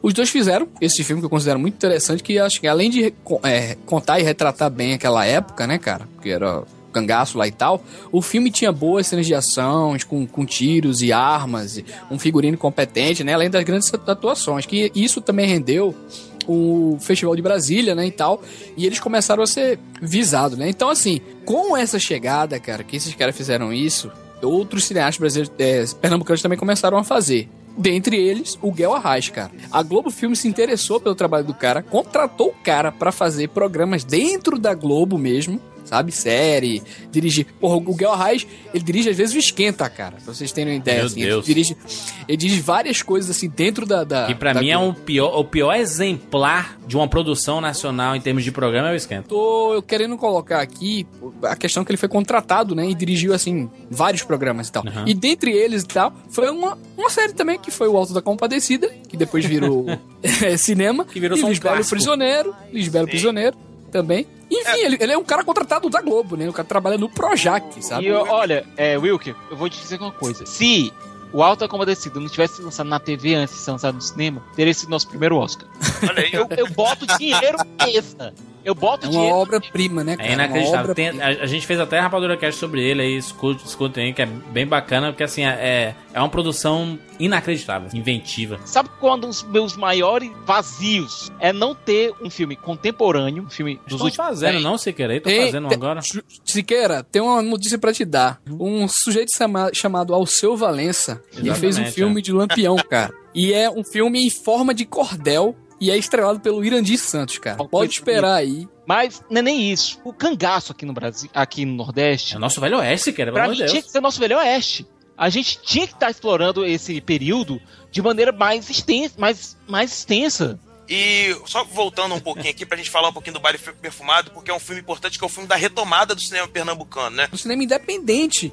Outros cineastas, tipo Beto Brant e tantos outros caras, começaram a ver que o cinema de autor podia também acontecer, cara. E ele foi, assim, fundamental pra essa retomada. Do, enquanto a Globo e Fernando Meirelles, essa galera aí, fizeram, né, esse grande cinema e tal, o cinema autoral, o cinema independente mesmo, continuava ali, cara, no Rio Grande do Sul, com o próprio. Jorge Furtado, sabe? Tinha muita gente fazendo Jorge Furtado, que aliás nos entregou saneamento básico o filme. Excelente saneamento básico. Nos entregou o caralho. recente Houve uma vez, dois verões. Feel obra Good Movie, cara, é o saneamento básico. Muito bom. É verdade. Mas o meu tio matou um cara, né? Também, Meu que ele um fez. E Cara, olha, eu digo uma coisa, também, é um assistam, pelo amor de Deus, assistam o Mercado de Notícias, que é um documentário. documentário, né, Obra-prima, com obra-prima. jornalistas, são 13 jornalistas. É baseado numa peça, inclusive, né, Tiago? Isso. Eu, eu acho que a gente que tem a experiência de frequentar festivais de cinema, a gente. Uma coisa a gente pode bater o martelo de que o Brasil faz documentário como ninguém, né? Assim, é, é inacreditável a qualidade dos nossos documentários. Uma pena que não chegam aos cinemas. Juras, no caso do Mercado de Notícias, a gente teve uma, uma- um filme que entrou em cartaz aqui no Cinema do Dragão. E teve inclusive uma sessão especial com o próprio Jorge Furtado. Excelente. Olha aí, que legal, que Mas coisa é um documentário em meio a. a Não, não só esse. 50 que são Helena. Fábio- Helena, Helena, é Meu ótimo. Deus do céu. Não, a gente vai ter que dar um. Vai ter que fazer um podcast só pra documentário, É, cara. porque tem, Porque, muito, a gente tem a escola Cara- né? A gente tem muitos documentaristas brasileiros. olha, Não, e se você acessar o Rotten, os filmes melhores avaliados da história do cinema são os documentários. Mas é, no caso o- do Helena, da Petra Costa, é um filme pra você ver, sentir o filme Sim. e se sentir um pouco modificado. Você sai diferente do Ele é um documentário, mas que tem um ficcional também muito grande ali, principalmente no final, mais pro final do filme. Você já tem uma coisa mais metafórica com a própria vida dela, Eu né? acho, que, eu acho que é o que a Petra Costa quis com a Helena, só fazendo uma parte aqui. Claro. O Helena é sobre uma jovem brasileira que vai pra Nova York pra tentar se tornar atriz, que nem a mãe. É, só que acontece uma série de circunstâncias que acabam levando ela a se perder, entre aspas. E o filme é feito pela Petra Costa, que é irmã da Helena, basicamente tentando encontrar a irmã. E Uhum. o final do filme eu não acho que ele seja. vá pro ficcional. Não. Eu acho que a Petra ela continua do, do documentário, só que tentando mostrar o que aconteceu com a alma dela por conta das circunstâncias que, que vieram a acontecer. Exatamente. É, eu, ela- eu acho, Thiago, assim, que ela, ela tenta durante o filme, em alguns momentos eu acho que eu entendo isso dela. Ela, ela se confunde também com a figura da própria irmã, né? Eu acho que pro final do filme ela joga um pouco no ficcional, até porque eu acho que o ficcional ajuda ela a, a desenhar visualmente o que ela sente, o que é muito difícil, obviamente, acredito, em falar em palavras ou usar imagens, comentários e tudo mais. É porque, Aí ela- Bruno, o que, o que tu fala de ficcional, cara, tá muito ligado ao sentimento dela, sabe? Sim, tá muito perfeito. ligado a- ao que ela Não sente ficcional, ali. fale abstrato, é melhor. É melhor, cara. Abstrato, pode ser, vamos, vamos usar essa palavra. É porque ela, ela, ela larga a questão do documentário em si, o documentário clássico, né? A E, não, e, ela- e- e o documentário inteiro, ele tem uma, uma outra pegada, né? Ele é bem intimista, tem várias cenas assim, é, mostrando lá a mãe- ela com a mãe dela, a pessoa lá na água e tal. Ele tem já uma pegada meio surreal, assim, de gente cantando e tal, né? Tem todo... Então, aí eu acho que no final ela faz isso. Mas é um, um e- e- excelente exemplo que o Thiago utilizou para dizer, inclusive, um novo tipo de documentário, né? O Brasil tá, o Brasil tá se reinventando a todo tempo nesse sentido. Então eu acho isso muito legal. Se eu puder voltar rapidamente no Baile Perfumado, juro que é a última vez que eu volto. eu, eu diria que o Baile Perfumado dele, além de ser um filme importante pela retomada, ele é impressionante pela capacidade técnica, não só do uso da linguagem. Logo no começo ele já tem um plano de sequência ali que é, eu acho O uma é, coisa o, que, o que é esse baile perfumado? É o do Lampião que eu te falei, do do. Lampião. O, o, Do Alceu o Valença? do fotógrafo, do fotógrafo. Bem Bem- já bem bem. Abraão. 97, 97. Tá, O do tá. fotógrafo que eu falei, pô. Uhum. E ele tem, ele tem uma brincadeira com o próprio cinema pernambucano, ele tem a questão da, do próprio filme, a metalinguagem que ele utiliza dentro do filme, essa coisa de resgatar, inclusive, as próprias filmagens, né? De, de época e tudo mais. A gente sabe que Pernambuco já fazia cinema desde do, da década de 20. Desde a década de 20 já era feito filmes de bang bang, como o Thiago falou, essa coisa do faroeste que ele queria. Na década de 20 a gente tinha, Thiago, essa produção. Em 70 a gente tem a questão do Super 8, né? Que vem com muita força É. e tudo mais. Acabei- Citei também, né, a questão E do Super 8 citou, Pernambuco, que foi importante. O Ivan, cara, por, por exemplo, o Kleber também, ele é muito apaixonado pelo cinema Super 8 aqui de Recife. Aí nos festi no festival que ele tem, que é o Janela de Cinema, Cláudio Mendonça, crítico de cinema. exatamente, é, ele é, pega alguns desses filmes de Super 8 e restaura, cara, assim, tá ligado? Junto com o governo aqui também e exibe, cara, tipo assim, sessões raríssimas desses filmes, sabe, Bruno? Não, mas, é- mas, mas, tu- mas tu sabe que movimentos como esse do Kleber é, acontecem praticamente em todas as grandes cidades do Brasil. Sim, sim, sim. Só que é pouquíssimo divulgado, pouca gente sabe, a não ser aqueles que estão realmente interessados em ver um cinema diferente, em ir atrás de outra coisa que não os blockbusters, aqueles filmes que chegam normalmente ao cinema comercial, né? Mas ele, ô Juras, na verdade ele não faz um festival disso aí, entendeu? Ele encaixa esses pequenos filmes dentro do grande festival. E o festival, esse Janela, hoje é o grande festival aqui de Recife. É, o Cinema São Luís, na verdade, fica rodeado dele, cara, com filas quilométricas, assim, porque eles exibem também clássicos, né? Tubarão, Aham. Psicose, todo ano tem, Tá, é tem uma essa forma coisa. boa aí. de atrair as pessoas, né? Pois é, e ele coloca muitos filmes brasileiros, tá ligado, Jurandir? Aham. Muito filme, assim, de fora também, de lá da Europa, que, é, que seria pouco divulgado aqui, ele coloca aqui. Por exemplo, o Lobo Atrás da Porta, depois do Festival do Rio, é, a primeira exibição dele foi aqui também, entendeu? É, o aquele documentário Metalhead também foi aqui, né? Que é um- uma espécie de filme também. Então tem muita coisa que ele pega e encaixa, né? Dentre essas coisas. E, e vai muita gente ver, cara. Tem muita gente que tá começando realmente, aqui, pelo menos aqui, a gostar, cara, desse tipo de filme, cara. Lotam as salas, lotam É, assim. mas, mas, assim, mas aí depende muito dos curadores, né? Graças ao bom Deus que nós, nó- nós estamos tendo uma reformulação dos curadores de cinema. Chega daquela imagem quadrada, fechadaça, é, que, que é imutável, sabe? Tem uma galera nova com pensamento diferente, que querendo é. trazer essa diversidade, né? Que, por exemplo, por, por algum tempo aqui em Fortaleza a gente não viu Ninfomaníaca nos cinemas comerciais, sabe? E teve que ir pro, pro circuito do, do Dragão, porque aí ganhar popularidade e aí o cinema grande, opa, peraí, as pessoas querem ver, né? Então vamos levar pro nosso. Salas Isso, lotadas. Salas lotado. Limitada. Olha, que Exatamente. legal. No Brasil todo, a gente tá falando de uma forma que a gente, a gente pega as principais capitais, os filmes acabam chegando de alguma forma. Mas tem muito, o, o Brasil é muito grande, tem muito cinema que não chega, cara, que, sei lá, estreiam seis, sete filmes e chegam dois, chega É. um filme, sabe? É verdade. O ouvinte que tá, que tá, tá escutando esse programa aqui, ele sabe assim, putz, mas que, que droga de morar numa cidade que é tão longe desses grandes centros e eu não, não tenho como assistir, mas eu tenho uma internet aliada. Antigamente era mais difícil achar filme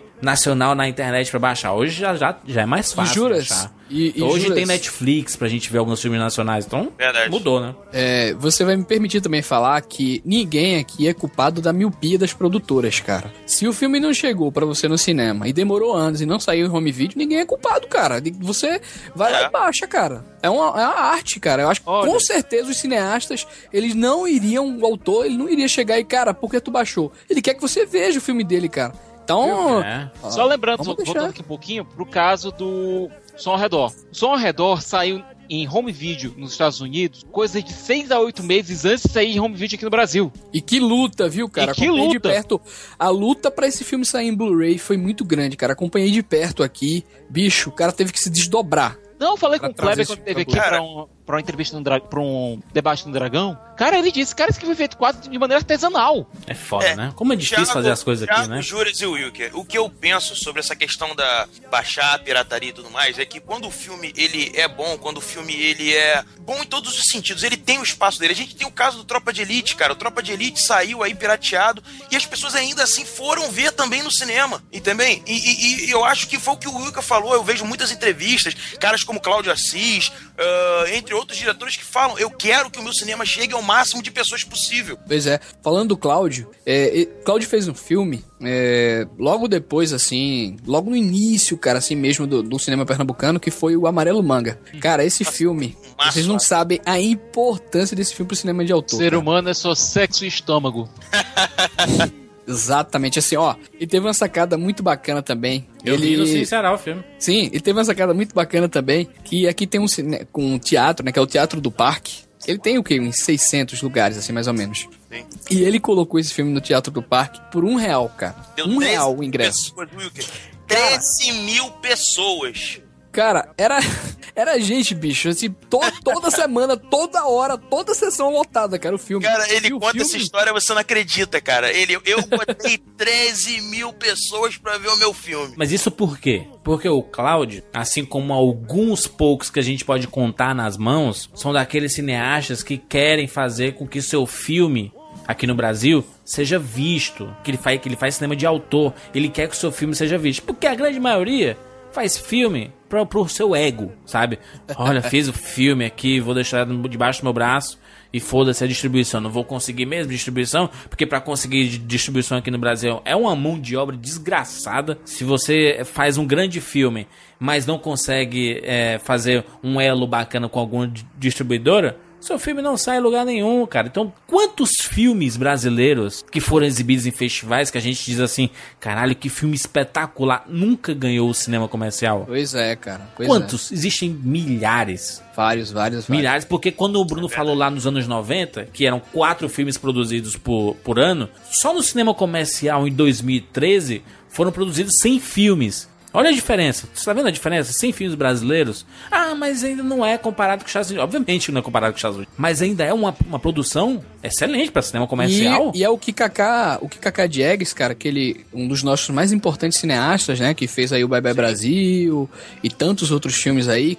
Também ele foi um dos caras do cinema novo. Hoje ele trabalha na Globo Filme fazendo seleção de filmes. Hoje não, de dezembro, hein, gente? Não vamos Não. culpar ele por muita coisa, não. De dezembro do ano passado pra cá. Inclusive, vejam o Roda Viva, que ele tá lá, tem no YouTube aí, de graça. pra Tá, o qualquer- link no post aí. o Roda Viva com o Kaká Diegues falando assim a respeito do, da atual situação do cinema, do cinema novo como era, todo esse processo. Podem lá ver. É, ele falou uma coisa que eu acho assim muito bacana, cara, é que ele falou, gente, muita gente tem reclamado que o Brasil tá tendo é, filmes ruins, tá lançando muita porcaria e tal. Ele, claro, o Brasil vive hoje a melhor fase da história do Brasil no cinema. O Brasil lança hoje dezenas de filmes, mais de 100 às vezes e tal. Se o cara, se você lança desenhos de filme, você está sujeito a lançar muita coisa ruim também. Só é pegar lá o, o, o que é nos Estados Unidos, cara. Cara, quantos filmes ruins é que esses, esses caras não fazem, É cara? o que o Beto Branco, Quantos o Beto filmes fala isso ruins? direto, Will. Que o Beto Branco fala isso direto. É porque nós, não, a gente talvez não tenha o parâmetro, né? De quantos filmes a gente lança, de quantos filmes lançados são bons no Brasil e de quantos filmes são ruins. Aí, Então a gente não tem essa medida, porque as pessoas não vão atrás exatamente desses filmes que são bons. E que são- preferem ficar no preconceito, só dizendo que É. filme nacional é ruim, filme nacional é repetido em discurso falso. Mas eu acho, eu acho que esse preconceito talvez faça sentido porque o cara olha no cinema. Aí ele vê filme novo do Fábio Porchat, filme E, novo fi- do e o filme novo do Transformers, que ele consegue a maior bilheteria. Tá entendendo. Jurandir? Não, não, não, eu não, eu não vejo Entendendo, problema tá nisso. entendendo? Mas ao, ao, ao mesmo tempo que tem um Transformers, a gente vê um Birdman, a gente vê uma teoria de tudo, a gente vê um jogo de imitação. Existem outras opções, entendeu? Mas quanta gente, cinema quanta nacional. gente viu Birdman, Jurandir? Quanta gente viu Birdman? Não Faz sei. a comparação? O que eu sei é que a gente teve mais download do Rapadura Cast de Birdman do que público do filme no Brasil. eu não, eu não tô sei que falando, matemática cara. foi essa, mas beleza. Pois é, eu acho, ô, Juras, assim, que a gente é bombardeado, é, é óbvio, né? O Cláudio Assis fala uma coisa interessante na entrevista que ele deu pro. Acho que foi na MTV que ele fala isso. Que os caras vêm lá de fora com 800 cópias, com dinheiro pra gastar em filmes que não são nada demais. São filmes ruins, mas os caras vêm com tanta grana e os exibidores, eles querem o quê? Eles querem, obviamente, dinheiro. Eles querem fazer dinheiro com suas salas de cinema. Então é óbvio que a, a quantidade de filmes americanos, a quantidade de filmes que você vai ter, e filmes até ruins, cara, mas que estão lá, estão com uma puta promoção em cima, enfim, estão com 800 cópias. Cara, é absurdo, é, é Ô, Bruno, desleal, ele, cara. ele fala uma coisa que é muito inocente pro Jurandir mesmo. muito inocente. É, mas que é correto, cara. Que ele, o pensamento dele, cara. Porra, eu faço o filme no meu país, eu quero, eu tenho que exibir o filme no meu país e eu tenho que brigar pra exibir o filme no meu país com Exato. aquelas pessoas que vão fazer, que vêm aqui de fora. Não, eles têm que brigar comigo pra exibir os filmes, sabe? Vocês não estão sendo muito leais nesse sentido. Porque vo- vocês estão falando, meu Deus, realmente o cinema nacional é uma maravilha, então, né? Meu Deus, Não, então, não, é um espetáculo, então, esse cinema nacional, né? Não, aquela coisa, Lógico a gente não. tá falando, tá saindo muita coisa boa, mas também tá saindo muita merda. Sim. O problema é que a merda tá tendo preferência em relação a coisa boa. Não, não. Exatamente. O que tá a, aparecendo, a, né? a diferença é que a coisa boa não chega aos cinemas, Siqueira. Como que a gente vai ver esses filmes, Siqueira? Eu vou ter Mas que viajar jura, pra, pro, pro Pernambuco pra assistir o filme com o Wilker? Caralho, que Promoção, rapadura, Isso, isso é um problema. E aí, Ah, olha é só, olha só.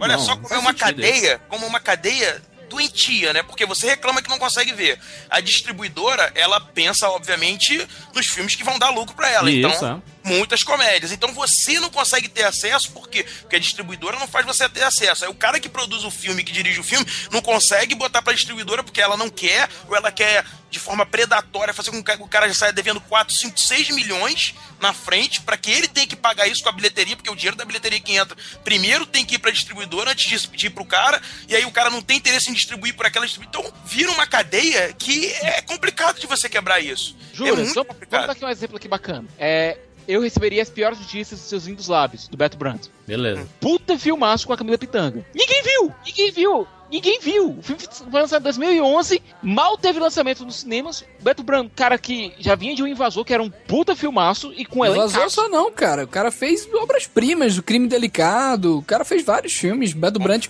por favor, vão atrás do cinema desse cara, cara. Vocês vão se surpreender também. Esse, esse tipo de filme a gente não vê no cinema, mas a gente pega o folhetim, opa, quinta-feira, porque mudou, né? Eu- Enfim, é, quinta-feira de estreia. É horrível falar isso, né, cara? Eu odeio isso. Enfim, outra decisão da Ancine que quer transformar o Brasil na França. Mas mesmo. É outro assunto, né? Mas olha só, aí o cara pega o folhetim, vamos ver aqui, vamos assistir um filme. Aí ele vê lá Loucas pra Casar, filme brasileiro. Aí o cara vê Uma Noite da Virada, no, no, no fim de 2014, né? Tinha aquele filme lá de, de Ano Novo. Aí tinha os caras de pau. Aí você pensa assim, "É, não tem opção, cara. O cara não tem Mas, opção. Jurandir, mas, Ele Jurandir, tem a gente ser- vê- a gente eu, vê- Eu, eu bato, eu bato assim, o, esse público que vai ao cinema comercial assistir, ele pode dizer que o cinema nacional é uma merda. Pode. Ele Ô, pode ô, dizer. Juras, e ele pode dizer que o americano também seria ruim? A gente, ele vê, sei lá, Transformers, vê o Hobbit, vê não sei Beleza, o quê. mas aí, ele- mas ele pode achar bom. Tem- gente que acha bom Hobbit, tem gente que acha mal Cadê Lewis Davis? Cadê os outros filmes, cara? Os filmes bons de, de lá da, dos Estados Unidos. A- O que chega pra gente também aqui, se vocês pararem pra pensar, o que chega pro grande público, na verdade, são os blockbusters, cara. Mas é a chegam, Globo mas Filmes chegam os lá. bons filmes. Che- chegam, chegam filmes menores, chega um abutre pra gente assistir. Chega esses filmes do Oscar, todos che- chegar. Esses os filmes bons chegam. A gente consegue. Eles, eles conseguem chegar. Ele,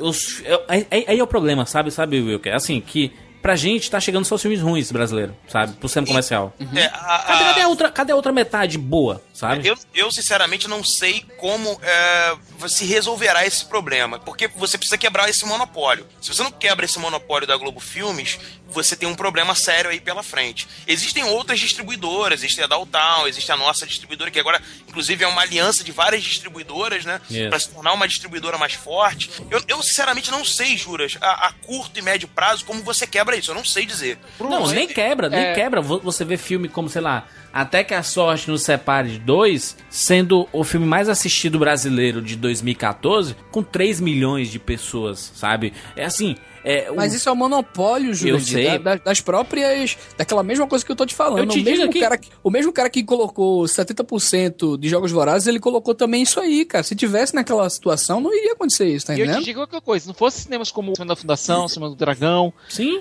é, seria bem cinemas- pior. É, os cinemas é, da Reserva Cultural São Paulo, por exemplo, meu amigo, era pegar as malas e ir embora. O Cinearte, UF aqui de Niterói, um beijo aí pro pessoal do Mas Cinearte. tinha o, o próprio Belas Artes Antigas de São Paulo, que sempre chegavam uns filmes diferentes. Então, assim, é- é- a gente é, é foda que parece assim, pra você dizer que gosta de cinema nacional, você tem que brigar pra assistir os filmes, cara. Que não é fácil, não, meu amigo. Cara, não é são fácil, filmes, não. e são filmes como o Wilker tava falando que tem espírito, tem alma, sabe? Tem Exato. coração. A gente consegue se enxergar, a gente consegue ter Gente, identificação. e outra, a, gente, a gente já poderia começar, é, Bruno, a falar e fazer algumas indicações lá, porque no, no nosso cinema tem aqui filmes de vários gêneros, cara. Ano passado, ano atrasado mesmo, a gente teve filme de terror, né, Thiago? Não, olha, ano passado, o filme vai estrear comercialmente esse ano, certo? Mas foi exibido em festivais ano passado. Sinfonia da Necrópole. Filme lindo, que se passa basicamente no cemitério da Consolação, em São Paulo. Um musical! Um musical com zumbis! Cara, Não, não, não pode levar a sério, Siqueira, eu não consigo levar a sério isso. não, o filme é divertidíssimo. É divertido, é ágil, é engraçado, você consegue se identificar com os personagens. Funciona muito bem. Foge daquela problemática, daquela coisa do cinema brasileiro, é, só é filme sério, então só é filme comédia escrachado. Não, é um filme divertido. Não, ele, ele entra naquele critério, ele é um filme de gênero, né, cara? Aham. É um filme de gênero. Vamos fazer o seguinte, vamos fazer um bate-bola aqui de, de recomendações de filmes, sem, sem se prolongar muito. De, de preferência, citar um nome e dizer mais ou menos o que é pro, pro cara dizer assim, ah, pô, eu gosto desse gênero, eu vou atrás. Só pro cara ter noção. Jurandir, é, que eu deixei, eu disse que era um filme de terror e tal, muita gente deve estar ficando, porra, mas que filme de terror? só, só, só lembrando lá, era o Quando Era Vivo, né, que até a Sandy também faz esse filme e tal. está bem no filme. Tá muito bem no filme. Eu não muito consigo bem. levar a sério essas Cara, Jurandir, por favor, cara, vejam esse, veja esse filme, cara, é muito bom, cara. A Sandy, vamos lá, vamos. vamos pular? beleza, beleza. Tom- tom- Tomara que eu quebre a, a, a cara, Você lembra que o Mark Wahlberg, por exemplo, era, era, era rapper, cara? Não, Mark, Mark é demais. Jurandir, mas tem o Antônio Fagundes, Jurandir, no filme, cara. Excelente. O Deus, só, só vejo o Antônio Fagundes como Deus. Como é o Morgan Freeman, né? Como, o pessoal vê o Deus, que eu vejo o Deus é brasileiro. Mas vamos Deus é lá, vamos, brasileiro. recomendações, por favor, para as pessoas. As pessoas estão pegando um caderninho agora para anotar alguns filmes para irem atrás. aí. Recomendações novas, Jurandir, ou antiga? Fica a critério de vocês. Cara, filme bom. O cara quer assistir filme bom, independente de ser novo. Começa, Wilker. Gente, é, se vocês ainda não viram, por favor, vão atrás do filme Cinemas, Aspirinas e Urubus, Nossa. do cara. Marcelo Gomes. Olha aí, ó. Cara, Vi no cinema com o diretor, pai. Carinha e luz, cara. MC, road movie. Cearense! os dois, é, ó, ó, calma aí, calma aí, porque é de dois, é do Carinha Nunes e do Marcelo Gomes, É, do hein? Marcelo Gomes. Parceirão, que eles Parceiro. antes já tinham feito outros filmes juntos também, mas enfim, é um filme o quê? Que ele retrata um pouco da Segunda Guerra Mundial, só que aqui no Brasil, né, que era, ele falava sobre um cara que vinha trazer medicamentos e tal, é, aqui para o Nordeste e tal. Aspirinas, né? Ele vendia aspirinas. Exatamente, exatamente. Vendia aspirina aqui no Nordeste e tal. E mostra também, é, aborda um relacionamento dele, né, e tal. É um road movie, na verdade, pra, É um pra falar a movie. verdade. Road Mas o grande lance do filme tá no background, cara. Em tudo que ele carrega. A fotografia é linda, cara. Bem, Pô, sabe, árida. Muito João Miguel lindo. tá ótimo. João Miguel, João que depois Miguel, desse João filme, Miguel é- cara, começou a fazer vários outros filmes aí do, do com o próprio Marcelo, né? Que, o- com o Céu de Sueli, que ele fez também, do Carinho Nós. E, Carinho. porra, fantástico. Dica pra você assistir. Assim, acabou o Rapadura Cash, já tem a listinha pra você colocar na, Salvo na engano, sua. o filme tá na Netflix. Excelente, excelente, Siqueira. Dica pra você assistir O Lobo Atrás da Porta. Assim, assisti recentemente, tá quente na cabeça ainda, então é uma recomendação nacional que eu tenho certeza que você vai curtir. Se você gosta de roteiro relacionado àquele. Tipo, aque- aquele filme que você vai ficando na ponta da cadeira, assim, sabe? De. Caralho, o que é que tá acontecendo, gente? é exatamente isso. É um sequestro de uma criança, aí tem lá um adultério, tem um, tem um amante, tem uma mulher que não gosta mais do marido, o marido que traz. é, Tem uma relação toda e no meio disso um sequestro de uma criança. Se você quiser, pode comprar até o Blu-ray do filme que tem por aí. Excelente, vale muito a pena. Dá pra comprar antes de assistir, só vá na fé. Pode, da é, Porta é, o tipo do filme, Jurandir, que a gente pode comprar o Blu-ray sem nem nunca ter visto, Sem nem ter visto, vá na fé, porque assim, é um filme muito foda, muito foda mesmo. Você vai surpreender. Vo- Você que tem aquela carinha, eu sei que você que tá ouvindo agora, assim, Cinema Nacional, você, o cara ouviu, né? Um, uma hora e pouco de podcast. Cinema Nacional não, não rola, não rola. Esse filme vai quebrar a tua cara. Assim, é, um, é, um, é um bom. E é recente, né? Então é um bom exemplo recente, né? De Sim. Nacional bem feito. Bruno, vai, Bruno. Eu ia indicar o Céu de Sueli, mas nosso amigo Wilker já falou dele. Eu acho muito legal essa coisa do road movie ao contrário, ela volta de Boa. uma jornada, né? Mas eu vou indicar o Tatuagem de 2013, o filme do Wilton Lacerda. É um filme que eu gosto muito, é um filme forte. Eu acho que as pessoas vão, vão, como é que eu posso dizer, talvez tomar um susto com o filme. Mas o filme é muito bom. O filme tem Imaginem só, imaginem só, uma relação amorosa homossexual em plena ditadura envolvendo uma pessoa do exército. E com tudo que tem direito, visualmente falando, tá lá. Obra-prima, obra-prima. Ah, se você Bruno. tem. Ah, cinema nacional é muito palavrão e nudez. Palavrão tem no mundo todo. Tem quantidade de fuck que tem nos filmes de escocês aí, meu amigo. Vai pra porra. Só que E mas faz parte da narrativa, Caramba. tá dentro do contexto. Bruno, Bruno, falando do Wilton Lacerda, eu queria deixar claro aqui que o Wilton é apenas o nosso melhor roteirista, cara, aqui, pelo menos aqui do, do Nordeste. Esse cara escreveu apenas Baile Perfumado, que a gente já citou aqui, escreveu Amarelo Manga, escreveu o primeiro filme do Master Nastergalli, que foi a, Festa da Menina Morta, Aí, escreveu o obra-prima, cara, do Movie, do Lírio Ferreira, por favor, vão atrás. Movie. Vi- Vão atrás desse. Enfim, e dirigiu. O primeiro filme que ele dirigiu foi o Tatuagem. E ele, muita gente imaginou que ele faz, ele fez, escreveu todos os filmes do Claudio Assis, é ele que escreve. Muita gente disse, cara, esse cara vai fazer igual o Claudio Assis, ele vai utilizar as mesmas técnicas, né? Aquelas câmeras panorâmicas, aqueles planos de sequência. Sim, não, sim, cara, não. Não, não, é ele vai outra no, ele coisa, vai no. É, ele se permite uma outra linguagem, uma outra brincadeira. Era uma linguagem muito mais cl- clássica, sabe? O Claudio tem aquela Exato. coisa do, do cinema marginal, tem aquela coisa do cinema gritado, né? Aquela coisa da raiva. Não, o Wilton, ele tem toda uma delicadeza, cara, uma plasticidade nas cenas, É, cara. É, eu acho interessante que o Wilton ele preserva essa montagem invisível, mas ele quebra em certos pontos, ele te traz o choque dessa montagem um pouco mais visível em determin- em determin- momentos chaves do filme, pra justamente te dar esse impacto diferente. Isso que eu acho legal. E o mais bacana, Wilton, que você citou aí, é que dentro do filme tem várias metáforas, alusões a cinema. Ele, fa- ele fala do Glauber Rocha, inclusive, tem uma hora que é muito Pois engraçado. é. O nome, do, do- o nome dos personagens, Thiago, Exato. é Nelson Pereira. Tiago, eu acho. É, Thiago, desculpa. Bruno. Ele já me chamou cinco vezes, mas tudo bem, vai, vai. O nome, do- o nome dos personagens, né? Um, um que se chama Nelson Pereira, outro se chama Glauber, né? Exato, cara. Isso eu acho muito fantástico. O Tatuagem é um filmaço. Vão atrás, com a cabeça muito aberta. É um filme que você precisa ter uma imersão com o filme. Eu acho que é, é muito isso também. Você precisa ir junto com a narrativa e deixar a narrativa te levar. Uma homenagem ao, ao próprio teatro, né, cara? De antigamente e tal, Dizzy Croquette e É, tal. o- e o próprio cinema brasileiro também, né? Como Lasqueira. Bom, todo mundo sabe que eu adoro Segunda Guerra Mundial. E o pessoal pensa que o Brasil não tem filmes sobre Segunda Guerra Mundial. A gente tem. É, o primeiro que eu queria citar era Corações Sujos, do Vicente Amo- Amorim. Que Chegou é baseado cinema, no né? livro. É, que é baseado no livro do Fernando Moraes. Uma que é pegada história- muito oriental, né? Pois é. Que é basicamente uma história de imigrantes. É, a gente sabe que a maior, maior população de imigrantes japoneses que existe no mundo é no Brasil. Imagina como esse pessoal se sentiu durante a Segunda Guerra Mundial. Quando o Japão perdeu a guerra, eles não queriam acreditar que o Japão havia perdido a guerra. Acreditavam que era propaganda do- dos inimigos. Hum. E aqueles que, acredi- que sabiam que o Japão tinha perdido a guerra, que acreditavam no que estava sendo dito, eram considerados corações sujos. E o filme é basicamente um drama que se passa dentro dessa comunidade japonesa. E é sensacional. Até porque lida muito com essa questão do patriotismo. é, a gente vê alguns brasileiros como tratavam mal esses imigrantes, até porque a gente estava em tempo de guerra. Esses imigrantes eram proibidos de levantar a sua bandeira, de saudar, cantar hino, até de se reunir. Até mesmo escolas eram proibidas. esteticamente, né, Thiago? O filme é lindo também, né, cara? E o Vicente Amorini fez um filme que é estrangeiro, chamado Um Homem Bom, que também é um puta drama de Segunda Guerra Mundial. Mas isso aí fica pra outra ocasião. Um homem bom não é um bom homem do Russell Crowe, hein, gente? Não- Não, não. e o outro que eu queria citar é um filme que vai estrear esse ano, que foi o grande venc- vencedor do Cine Ceará do ano passado, chamado Estrada 47, que é um encontro um pouco, pouco ortodoxo de alguns é, desertores da Segunda Guerra Mundial, de diferentes nacionalidades, mas principalmente brasileiros, que tiveram um ataque de pânico quando estavam guardando uma posição no- na Itália. E para tentar recuperar um pouquinho da honra deles, eles precisam recuperar essa estrada, número 47, para que os americanos consigam reforçar uma posição italiana de dissidentes italianos. Excelente. Filmaço, bela direção de arte, foi o grande, como eu disse, foi o grande vencedor do Cine Ceará do ano passado, de 2014. Vale muito a pena assistir.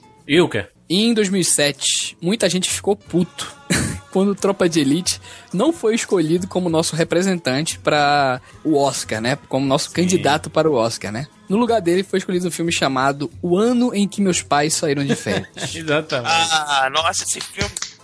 É injustamente achincalhado porque as pessoas queriam Tropa de Elite, né? E acabam gente, xingando pelo amor de Deus, vejam esse, Esse filme. filme é legal. excepcional. Eu tô arrepiado, tô arrepiado aqui, cara. Esse filme Cara, é muito imagina a visão da ditadura militar pelo ponto de vista de uma criança, cara. Excelente. exato. Tudo isso embalado de ser visto hoje. E se passa num bairro judeu, onde também a gente tem várias metáforas sobre preconceito. E o filme, esteticamente, é lindo, cara. A delicadeza do Hambúrguer, Roberto cara. Carlos no filme, Wilker. Pô, tá, tá Cara, certo. fantástico, cara. Fantástico, fantástico. Ó, o ano em que meus pais saíram de férias. Lindo, lindo. Pode ir atrás. E outro que eu queria indicar que é Incrível. uma. Cara, eu saí do cinema. O que que é isso, cara? É o A Deriva, cara. Do Heitor Dália, que depois saiu daqui e foi fazer outros filmes lá fora. Ele já tinha feito o Nina antes, que é um puta filmaço com referência aí ao expressionismo alemão e tal também. E que é com a mulher lá do Agostinho.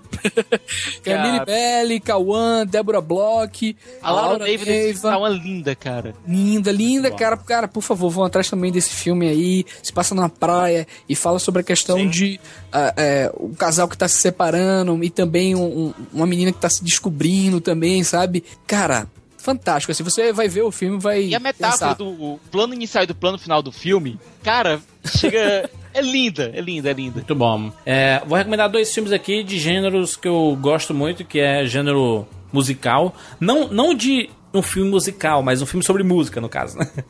Eu sou sobre um músico, né? O Brasil, a gente, a gente tá. Aí tá em um gênero bom que, além das comédias, estão sendo produzidos muitos filmes sobre música, né? Sobre músicos famosos. A gente teve Tim Maia, né? Teve Renato Russo lá com Faroeste Caboclo, que teve aquele Somos Tão Jovens, que não é tão bom.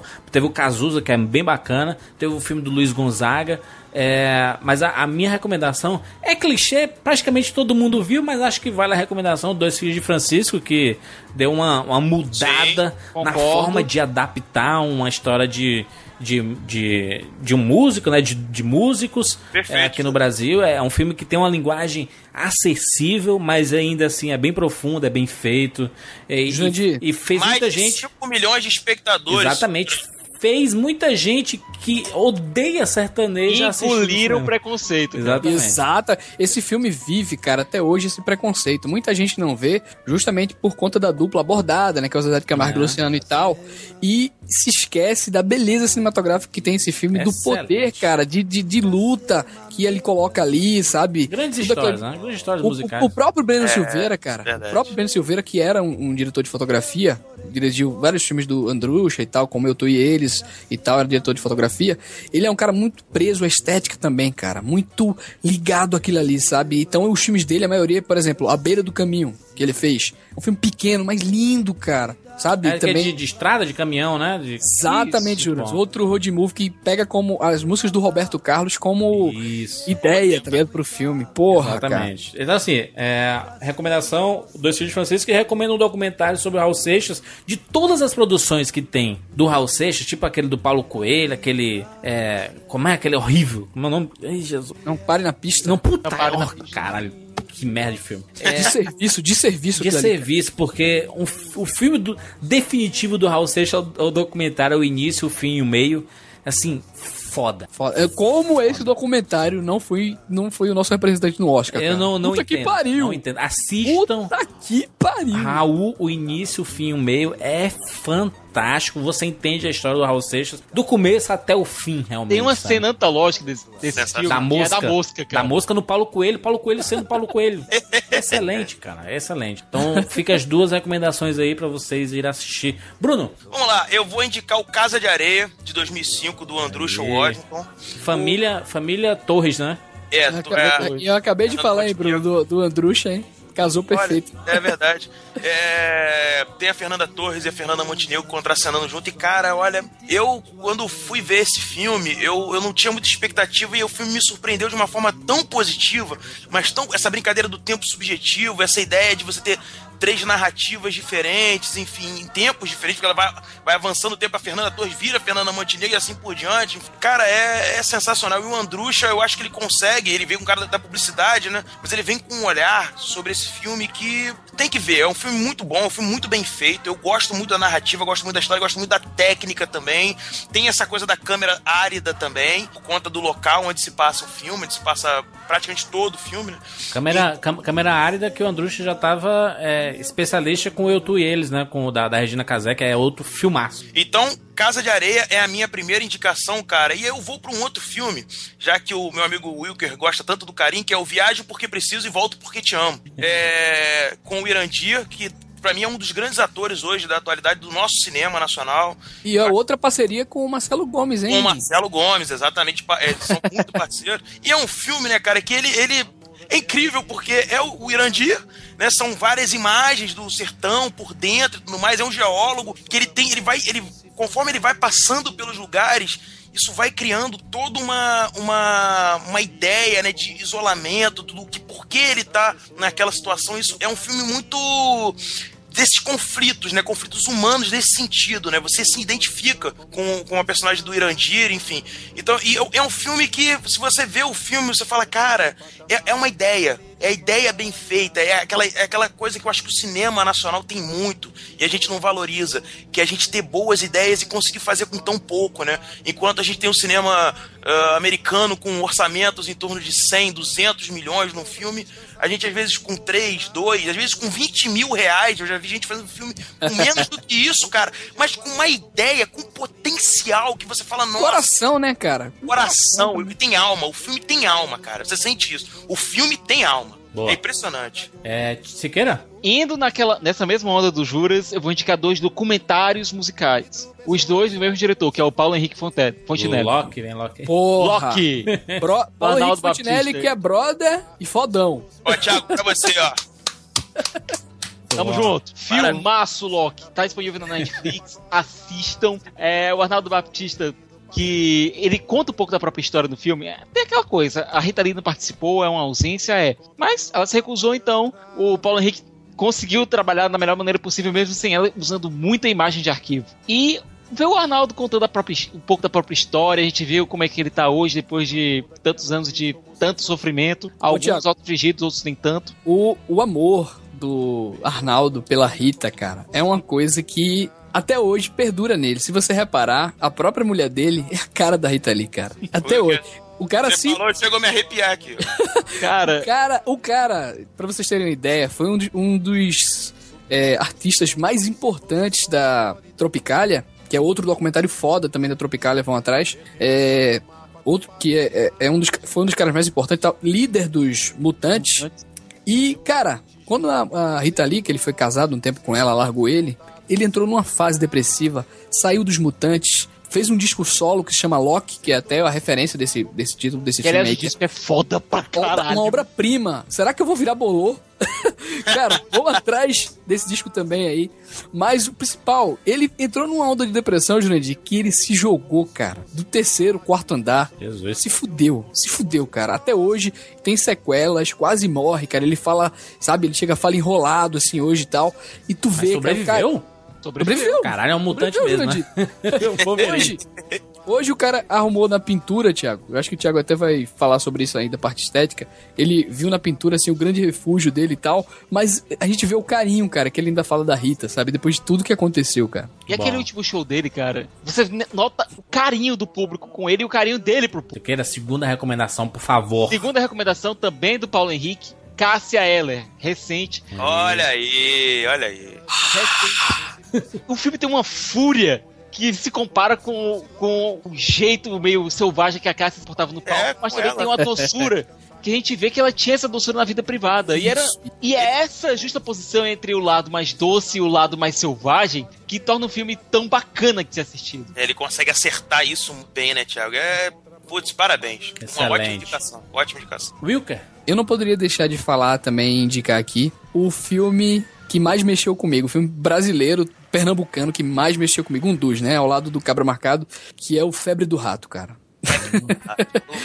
Cara, o Febre do Rato, eu passei, eu acho que um ano só fazendo propaganda gratuita desse filme no meu Facebook, no Twitter. Eu tinha um podcast que todo podcast eu falava do Febre do Rato e tal. É do Claudio Assis também, do roteiro do Wilton Lacerda. E é um filme, cara, além de ser cinemato- cinematograficamente lindo, porque ele carrega muito da essência do cinema novo, ele traz muito do neorrealismo, né? Ele é, é um filme preto e branco, então ele tem uma estética toda trabalhada, porque ele fala de Zizo, né? Que é um cara que é, tem um jornal local e tal, no qual ele coloca poesia lá e tal, só que poesia escrachada, né? Poesia criticando o sistema e tal. E ao mesmo tempo é um filme muito preocupado politicamente falando, sabe? Ele tem também uma história de amor linda, cara. Ele desconstrói muitos parâmetros assim do que é o amor, do que é um relacionamento.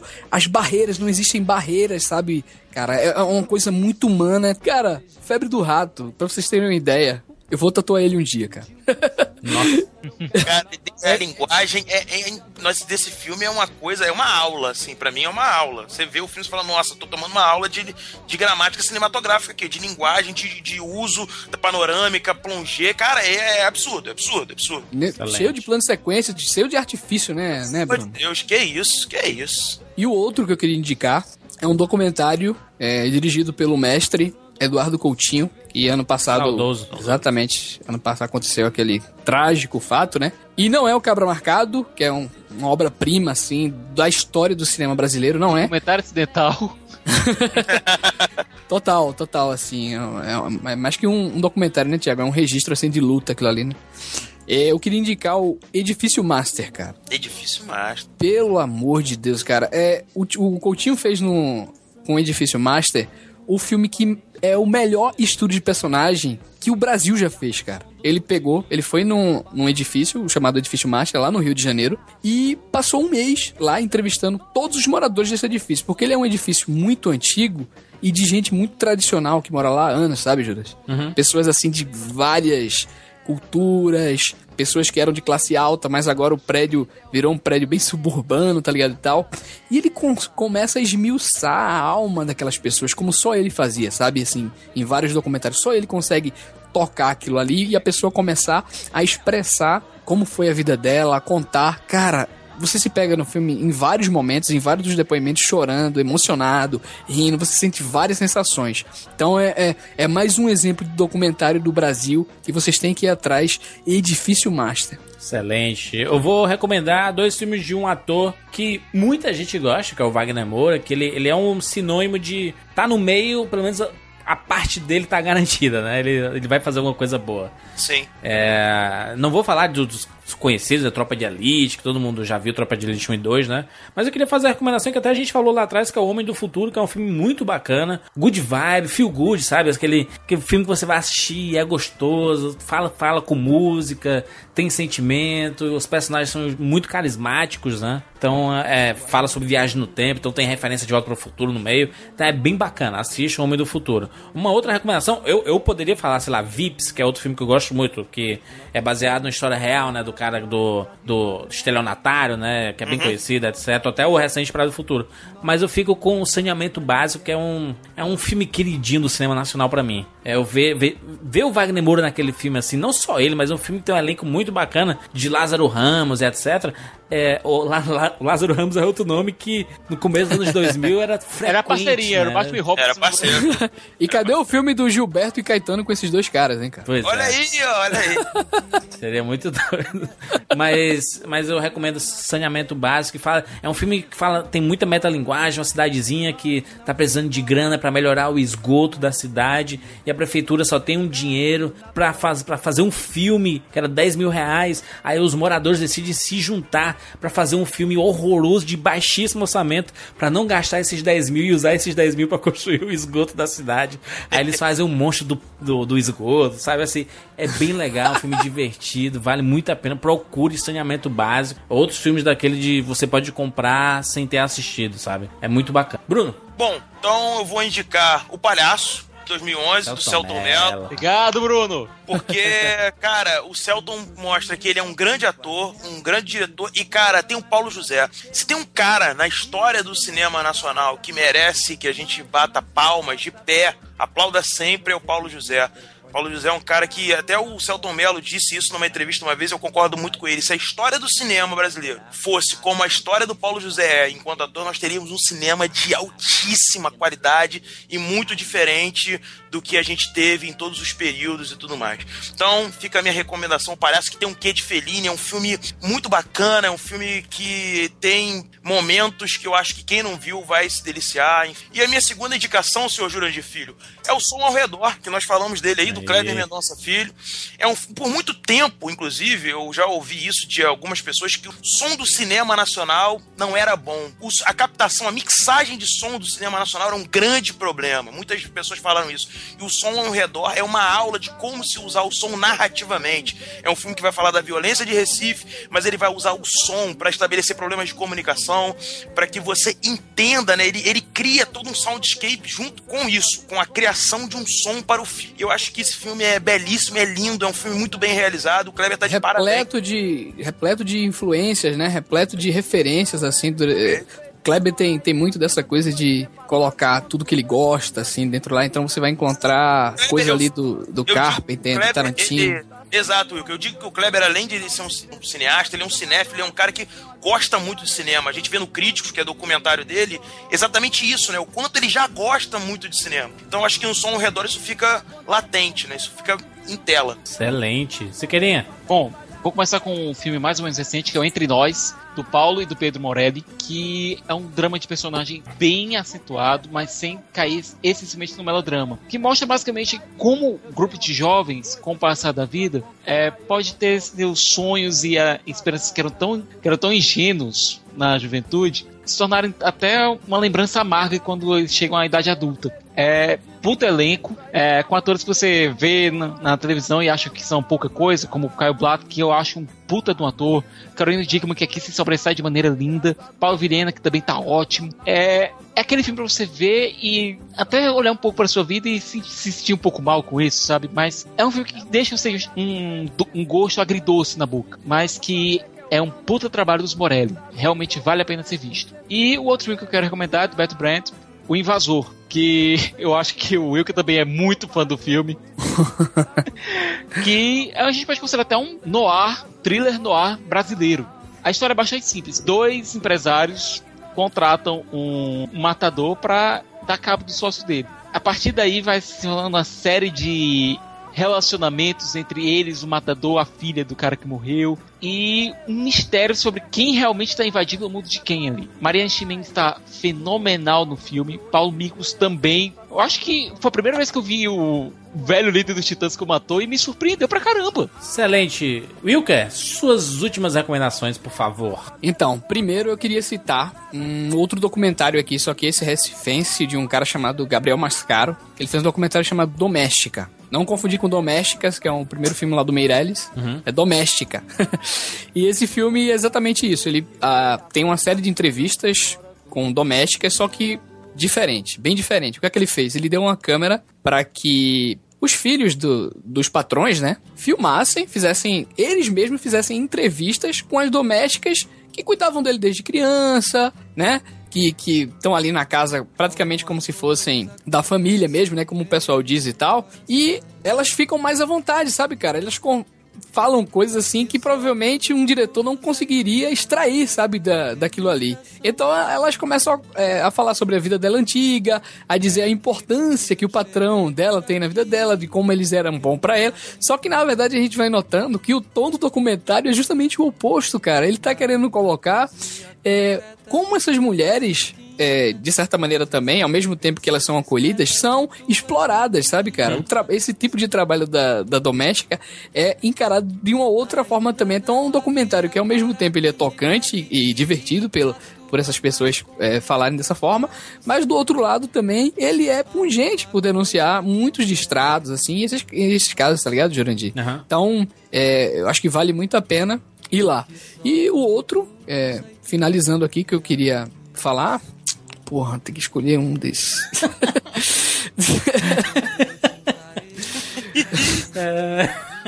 é, eu gostaria de indicar um filme aqui que antes dos anos 70, cara, Nossa. em 1968, para ser mais exato, tinha um sujeito chamado Rogério Sganzella, que ele era muito fã, que ele era muito fã do o Thiago vai vai conhecer do cara que fez o, o, o, o Spirit, Thiago, como é? Will Eisner. Que ele era muito fã de Will Eisner e era muito fã do cinema no ar também. Então ele fez um filme chamado O Bandido da Luz Vermelha, cara. Ih, rapaz. E ganhou até uma continuação espiritual. Exatamente. Feito pela mulher do, do cara também. É recente, né? Com o Ney Grosso e tal. Isso. Todo esse climão no ar, sabe? Clássico, assim, do Falcão Maltese, daqueles coisas assim. E tem aquela trilha, né? Aqueles letreiros e tal. Tudo isso aí. Ele carrega o registro de uma época simboliza também a questão do, do boca de lixo, cara. E tem toda uma referência a quadrinhos, toda uma referência a outras mídias também, tá ligado? É, é, um filme, assim, cinematograficamente muito rico e que tem um personagem icônico, cara. Que ele virou lenda, esse cara. Esse cara realmente existiu, né? E ele, ele tornou esse filme até hoje imortal, cara. Muita gente é, é, idolatra esse filme até hoje. Então, o Bandido da Luz Vermelha não é aquele do Hermes e Renato, viu, gente?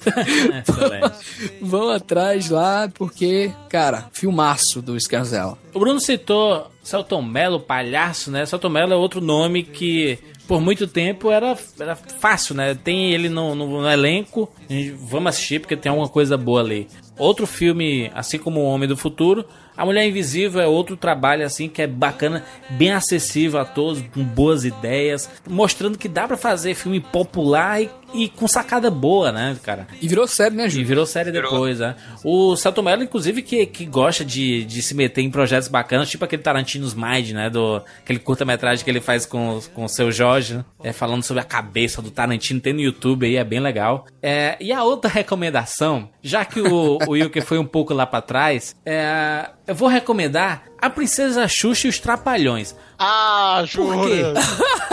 Porque é um filme que fez parte da minha infância. E eu assisti recentemente, eu achei muito legal, muito Sei divertido. lá, dá uma porrada dele. Porque assim. Não, mas é, é bem verdade falar que os Trapalhões fizeram grandes filmes, hein, cara? Porra, o, o, o Mágico de Oroz, o Mágico de Oroz, cara. É, acho que muita gente foi ao cinema para ver os Trapalhões, eu não acho demérito nenhum a gente falar dos filmes dele. Muito pelo contrário. Não, eu, tu é doido, é, é, Nos anos 80, ali nos anos 70, tem registros incríveis, cara, dos Trapalhões é, fazendo os filmes aí, esses, é, como se fossem versões dele e tal. É, versões, muita... esse, esse é a, a, Princesa Xuxa é uma versão Star Wars do, dos Trapalhões, né? Não, porque teve os Trapalhões na Guerra dos Planetas. Isso aí tá, é o tá, Star tá. Wars tá. oficial deles. Mas, mas, mas teve um des no deserto, aquelas armas, uma parada meio Mad Max, um pouco Star Wars, uma mistura muito bacana assim. Eu, o, o Didi era Didiron, né? Era, era Mussain, o Dedeon. Mussain o Valente, Jurandir. Exatamente. Então, assim, recomendo muito eu ter ele em DVD na minha prateleira, Princesa Xuxa. É Os Trapalhões, porque é um filme que eu tenho muito carinho da, da minha infância. Eu acho que, que a gente ainda pode fazer um dia um Rapadura Cast sobre os Trapalhões. Ainda bem que não foi o Lua de Cristal, viu, cara? Olha aí. Ainda bem. bem. que não foi o Lua de Cristal, Jurandir. Não, não. que aqui tá Ei, horrível. Sérgio Malandro correndo no cavalo branco pra resgatar a Xuxa. É um dos momentos icônicos do cinema nacional. Não é, não é icônico nada. Diferente desses filmes dos Trapalhões que sempre tinham um- uma parada meio Chaplin, né? O Didi era meio Chaplin, né? Que ele sempre acabava meio triste no final, sozinho. Oscarito, né? Total, assim. Exatamente. Então essa é a minha recomendação. Bruno, Bom, senhor Jurandir Filho, então, mais duas recomendações aqui. Eu vou recomendar o documentário Ônibus 174 do Padilha. Aê. Eu acho que é onde o Padilha já começa a mostrar o que ele gosta de fazer. A sua trilogia da, da violência, né? Eu, eu penso muito nisso, Juras. Assim, eu sei que muita Da gente. política Uma ou da- justificativa, né? É da política ou da violência? Eu acho que é As um duas coisas, dos eu acho dois, que as Juras. coisas É, eu acho que elas, é, exatamente, eu acho que elas se misturam, principalmente no ônibus 174, onde a gente vê essas coisas do drama real ali, do- a questão do sequestro do ônibus, a, a forma como o filme é montado através das entrevistas, através das imagens que ele Excelente. pega. Então eu acho que o ônibus 174 é icônico por esse ponto.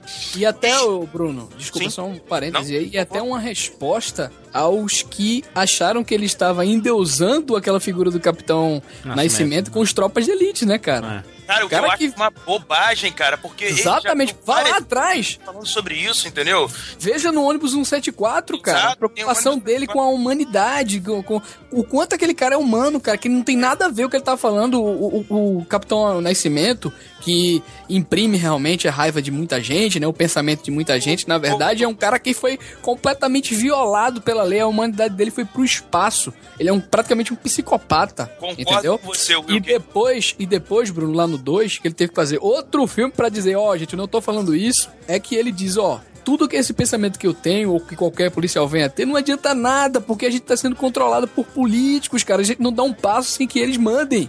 É Tá um entendendo? personagem mais maduro também, né, Wilker? Eu, eu- eu acho que é uma evolução do personagem, né? É isso. Completamente, Bruno. Completamente, completamente. E, e eu acho interessante, você citou o Roda Viva é, anteriormente, eu volto a citar o Roda Viva com o Padilha, pra quem quiser, e depois o Roda, Vida, o Roda Viva com o Wagner Moura também. Eu acho que é interessante a- a- as pessoas, se puderem, obviamente, ver no YouTube isso, acho que vai ter link no post, o Jurandir deve linkar, e para que entendam o que o Padilha estava pensando e a forma como ele construiu. Então eu acho isso legal e desmistificar um pouco essa coisa do nascimento, sabe? Acho que as pessoas criam um mito muito grande em torno disso. Mas, terminando as minhas indicações, eu acho que a gente falou muito en passant e eu gostaria de dar o devido respeito que o filme merece na minha indicação, que é o Amarelo Manga. A gente passou por ele, mas Obrigado, Bruno. Obrigado. mas o Cláudio Assis faz um filme que vai tratar de várias narrativas, tem a questão central ali da carne, né? A carne, é, até o, o Thiago falou uma das frases do filme anteriormente, é um filme de- que é vencedor de vários prêmios, eu adoro a interpretação do Matheus Nastergalli com Dunga, Dunguinha, até falei, né? Eu acho muito... mais- Unga, um dia eu te fodo, viu? é, Exatamente, eu acho muito precisa. E a Dira Paz como a Kika, cara. É, a Dira Paz nesse filme tá excelente, cara, excelente. E eu acho que o Cláudio já demonstra. E a direção de arte, do, o amarelo aparecendo, sendo Fotografia, pontuado. Nossa, fotografia do fotografia, mestre Walter é, Carvalho, né, cara? É- é Lula Carvalho, impressionante. que hoje aí impressiona muita gente, o Lula Carvalho, que hoje é, deixa todo mundo boca aberta com Tropa de Elite, com essas coisas aí que ele faz e tal. O pai dele, cara, é o que foi é um parceiro antigo do Claudio Assis e fez praticamente todos os filmes com ele, entendeu? Inclusive, Jurandir, Hum. o, o Raul, que tu citou, é dirigido pelo o Walter Carvalho. Exatamente. Entendeu? Exato, Porra. então o Cláudio Assis faz um filme, como a gente falou, com pouca grana, ele correndo atrás, ele com 10 cópias do filme, ele botando pra 13 mil pessoas verem o filme. O Cláudio tem que ser muito respeitado. E aí tem um curta, que é o Texas Hotel, quem puder também aproveita. Tex Hotel às ordens. Exatamente, quem puder também vai na onda que, ó, joinha. Muito bom, Siqueirinha. Bom, pra finalizar, dois filmes sobre a terceira idade. É o primeiro do Max Bernstein, O Outro Lado da Rua com a Fernanda Montenegro e o Raul Cortez, que é um pouquinho baseado em Janela Indiscreta. um pouquinho, né? É, no filme, a grande Fernanda Montenegro faz uma aposentada que aquela coisa do outro lado da rua, tá ali com um binóculo e acaba vendo o que ela acha ser um assassinato. Ela chama a polícia, a polícia chega lá, o cara, que é o Raul Cortez, também idoso, é um ex-policial, verifica lá que foi causas naturais. Só que ela bota na cabeça que não, foi um assassinato e começa a seguir ele. E os dois começam a ter uma relação amorosa e vai surgindo romance dessa situação. É um filme divertido, é um pouquinho tenso às vezes, mas ancorado na interpretação de dois dos titãs que um que já partiu, infelizmente, que é o Raul Cortez, e a outra que é a Fernanda Montenegro. Nossa, Meryl Streep, hein? Nossa, Meryl Streep. e eu tô dizendo, ó, repito, ela foi roubada no Oscar. Vai, Siqueira, a última recomendação. E a última recomendação é Chega de Saudade, da Laís Budança, que a gente falou Chega algumas de vezes aqui. saudade. Que é basicamente o filme se passa no espaço de um baile da saudade, uma gafieira, São Paulo, e que a gente vê figuras ali conversando um pouco sobre o presente, passado e futuro dessas pessoas e agindo de maneira natural, tendo aqueles conflitos que você tem de vez em quando quando se coloca. Filme boêmio, né, Siqueira? É um filme boêmio. Ah, é um É filme divertido muito bom, de cara, assistir. É divertido, é isso que eu ia falar, é divertido. Ah, e vão atrás, pelo amor de Deus, dos filmes da, da Laís, cara. Pois é, Essa é engraçado se a gente filme pegar- lindo.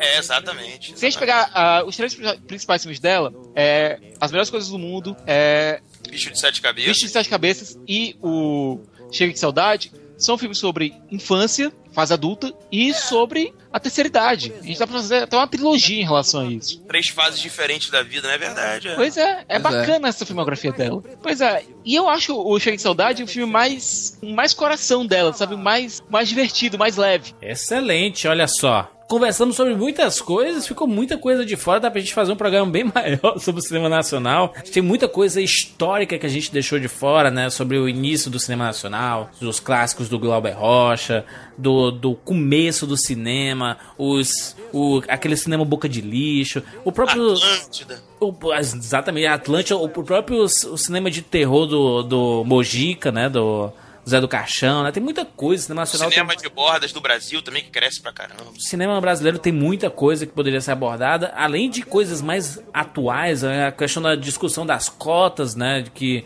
é, todo, todo um ano tá saindo uma, uma, uma proibição, uma, uma obrigação diferente da Ancine. A Ancine daria um programa é, somente falar sobre a distribuição dos filmes, Verdade. tem muita coisa que ficou de fora também. Seria bacana se alguém da Ancine viesse comentar aqui fala- no, no Claro. na sessão de comentários, falar alguma coisa. Exatamente. Ou, ou até, por exemplo, é, comparar aquelas comparações são, são importantes comparações pra gente ver em que nível né, nós estamos em relação, por exemplo, cinema argentino contra o cinema brasileiro, pra ver o que é que o que é que eles fazem de diferente, por que, é que os filmes deles sempre chegam mais longe do que os nossos. Sim. Uma discussão que a gente poderia abordar no futuro. Se vocês quiserem, por favor, coloquem aí nos comentários, porque pelo visto ficou ficou ficou a sensação de que tá faltando um monte de coisa pra Pois comentar. é, Jurandir, eu eh, Jurandir aqui em off, eu tava falando pro Jurandir que meu coração tá partido porque eu ficava sem saber o que escolher, sem querer deixar nada de fora, sabe?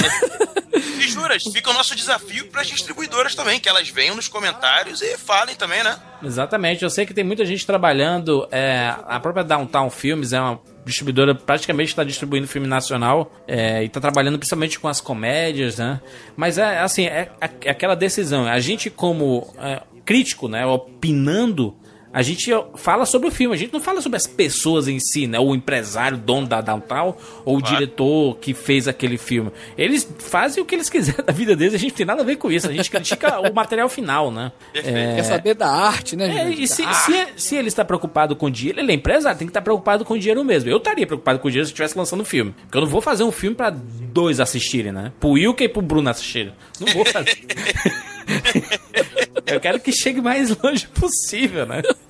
Então, assim, é, é- esse tipo de, pensamento é interessante. Quem sabe a gente abre a partir de agora um, um- um debate, uma discussão, inclusive com o diretor. Eu sei que tem diretor, ator, gente que produz filme nacional que escuta o Rapadura, que a- as portas estão abertas pra gente discutir e levar essa discussão mais adiante. Eu acho que só quem tem a ganhar é o público. Né? É isso aí. Porque a gente está discutindo o cinema, está recomendando filmes, mostrando que, por exemplo, naquela comédia bobinha, tem alguma coisa diferente. Talvez que a gente não consiga ver. Talvez se ele mostrar pra gente, né?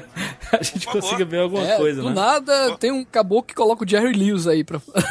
É, né? E não adianta muita coisa, né? Pois é, pois é. Mas enfim, as portas estão abertas aqui pra galera que produz aqui no Brasil poder comentar e a gente discutir. E eu acho que só quem tem a ganhar, mais uma vez, é o público do Rapadura Cash, é, que, que vai ter uma discussão bacana pra ouvir. Muito bem, deixa aqui nos comentários. A gente falou sobre muita coisa, não sei nem o que pedir pra o que você comentar. Falem sobre a alma do cinema brasileiro, ué. É, Falem fala da sobre a situação atual, sua experiências no cinema nacional. a experiência, a alma, o espírito que existe nesse país. Nós somos um país de cinema também, gente. que vocês têm consumido, né, ultimamente, de cinema nacional Exato. também. Exatamente, excelente, excelente. O espaço aqui está aberto. Por favor, se identifiquem nos comentários. Chega dessa parada de anônimo, de guesh. Chega dessa porra, se, se identifique. Quer criticar, bicho? tem, tem a hombridade de fazer isso. Porque a pior coisa do mundo é você ver um comentário de alguém, sei lá, hum, descendo o cacete e o cara nem se identifica mesmo. Que porra de. É, é. Qual, qual a validade que tu quer dar pro teu comentário? Você Tem, nem se tem cara que identifica. já coloca assim, né? Tal Pois fulaninho é. falou isso aqui, falou não sei o quê. Não vou escutar mais nunca o Rapadura Cast Pois é. por conta disso. Poxa, gente, a gente tem respondido todo mundo, a gente, com a maior educação do mundo, a gente abre o debate com vocês e a gente quer realmente esse feedback. Então, por favor, como o Júlio pediu, identifique-se. Pois é, aqui não tem essa. Ah, vou parar de escutar o Rapadura. Que, que seja, então. Então você nunca gostou do Rapadura ou é alguém de paraquedas que caiu aqui? Porque um- ah, essa pessoa deixar de escutar o podcast porque não concorda com a opinião, que, que vai embora então. que vai embora e não volte, né? É, teve, engraçado, Jurandir, teve um comentário de um filme que eu gostei, só porque eu disse que não gostei tanto. O pessoal, que absurdo, cara, esse cara. Pois é, acontece. Se, que, se, que, se querer dar com as costas já é, blindada, né? Se querer, Já, porque eu cara, que- já me acostumei com É, isso. chamaram, chamaram Chiqueira de porco comunista um dia desse. Olha isso. Tá Vai pra que- Cuba! que pariu, enfim. Muito bem, nossas redes sociais estão aqui no, no- estão aqui na postagem do rapaduracast.com.br. Você tem links aqui de algum de algumas coisas que nós falamos durante todo o podcast, então você pode ir atrás aqui. Ah, mas qual é aquele filme que vo- vocês falaram sobre tal? Eu não peguei direito. Coloca nos comentários aí que a turma vai estar verificando e respondendo aí. Beleza? Até semana que vem. Tchau.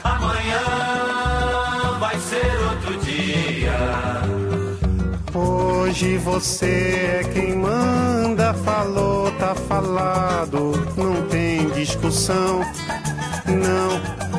A minha gente hoje anda falando de lado e olhando pro chão. Viu você que inventou esse estado, inventou de inventar toda a escuridão. Você que inventou pecado, esqueceu-se de inventar o perdão. Apesar de você, amanhã há de ser outro dia. Eu pergunto a você onde vai se esconder da enorme euforia. Como vai proibir quando o galo insistir em cantar? Água nova brotando e a gente se amando sem parar. Quando chegar o momento, esse meu sofrimento, vou cobrar com juros, juro. Todo esse amor reprimido, esse grito contido, este samba no escuro. Você que inventou a tristeza, ora tem a fineza de desinventar. Você vai pagar e é dobrado cada lágrima rolada nesse meu penar.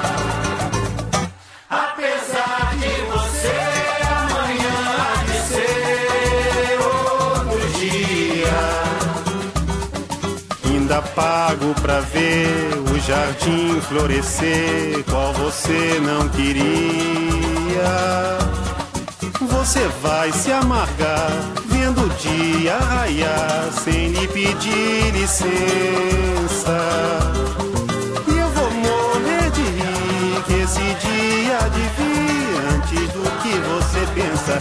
Apesar de você, apesar de você,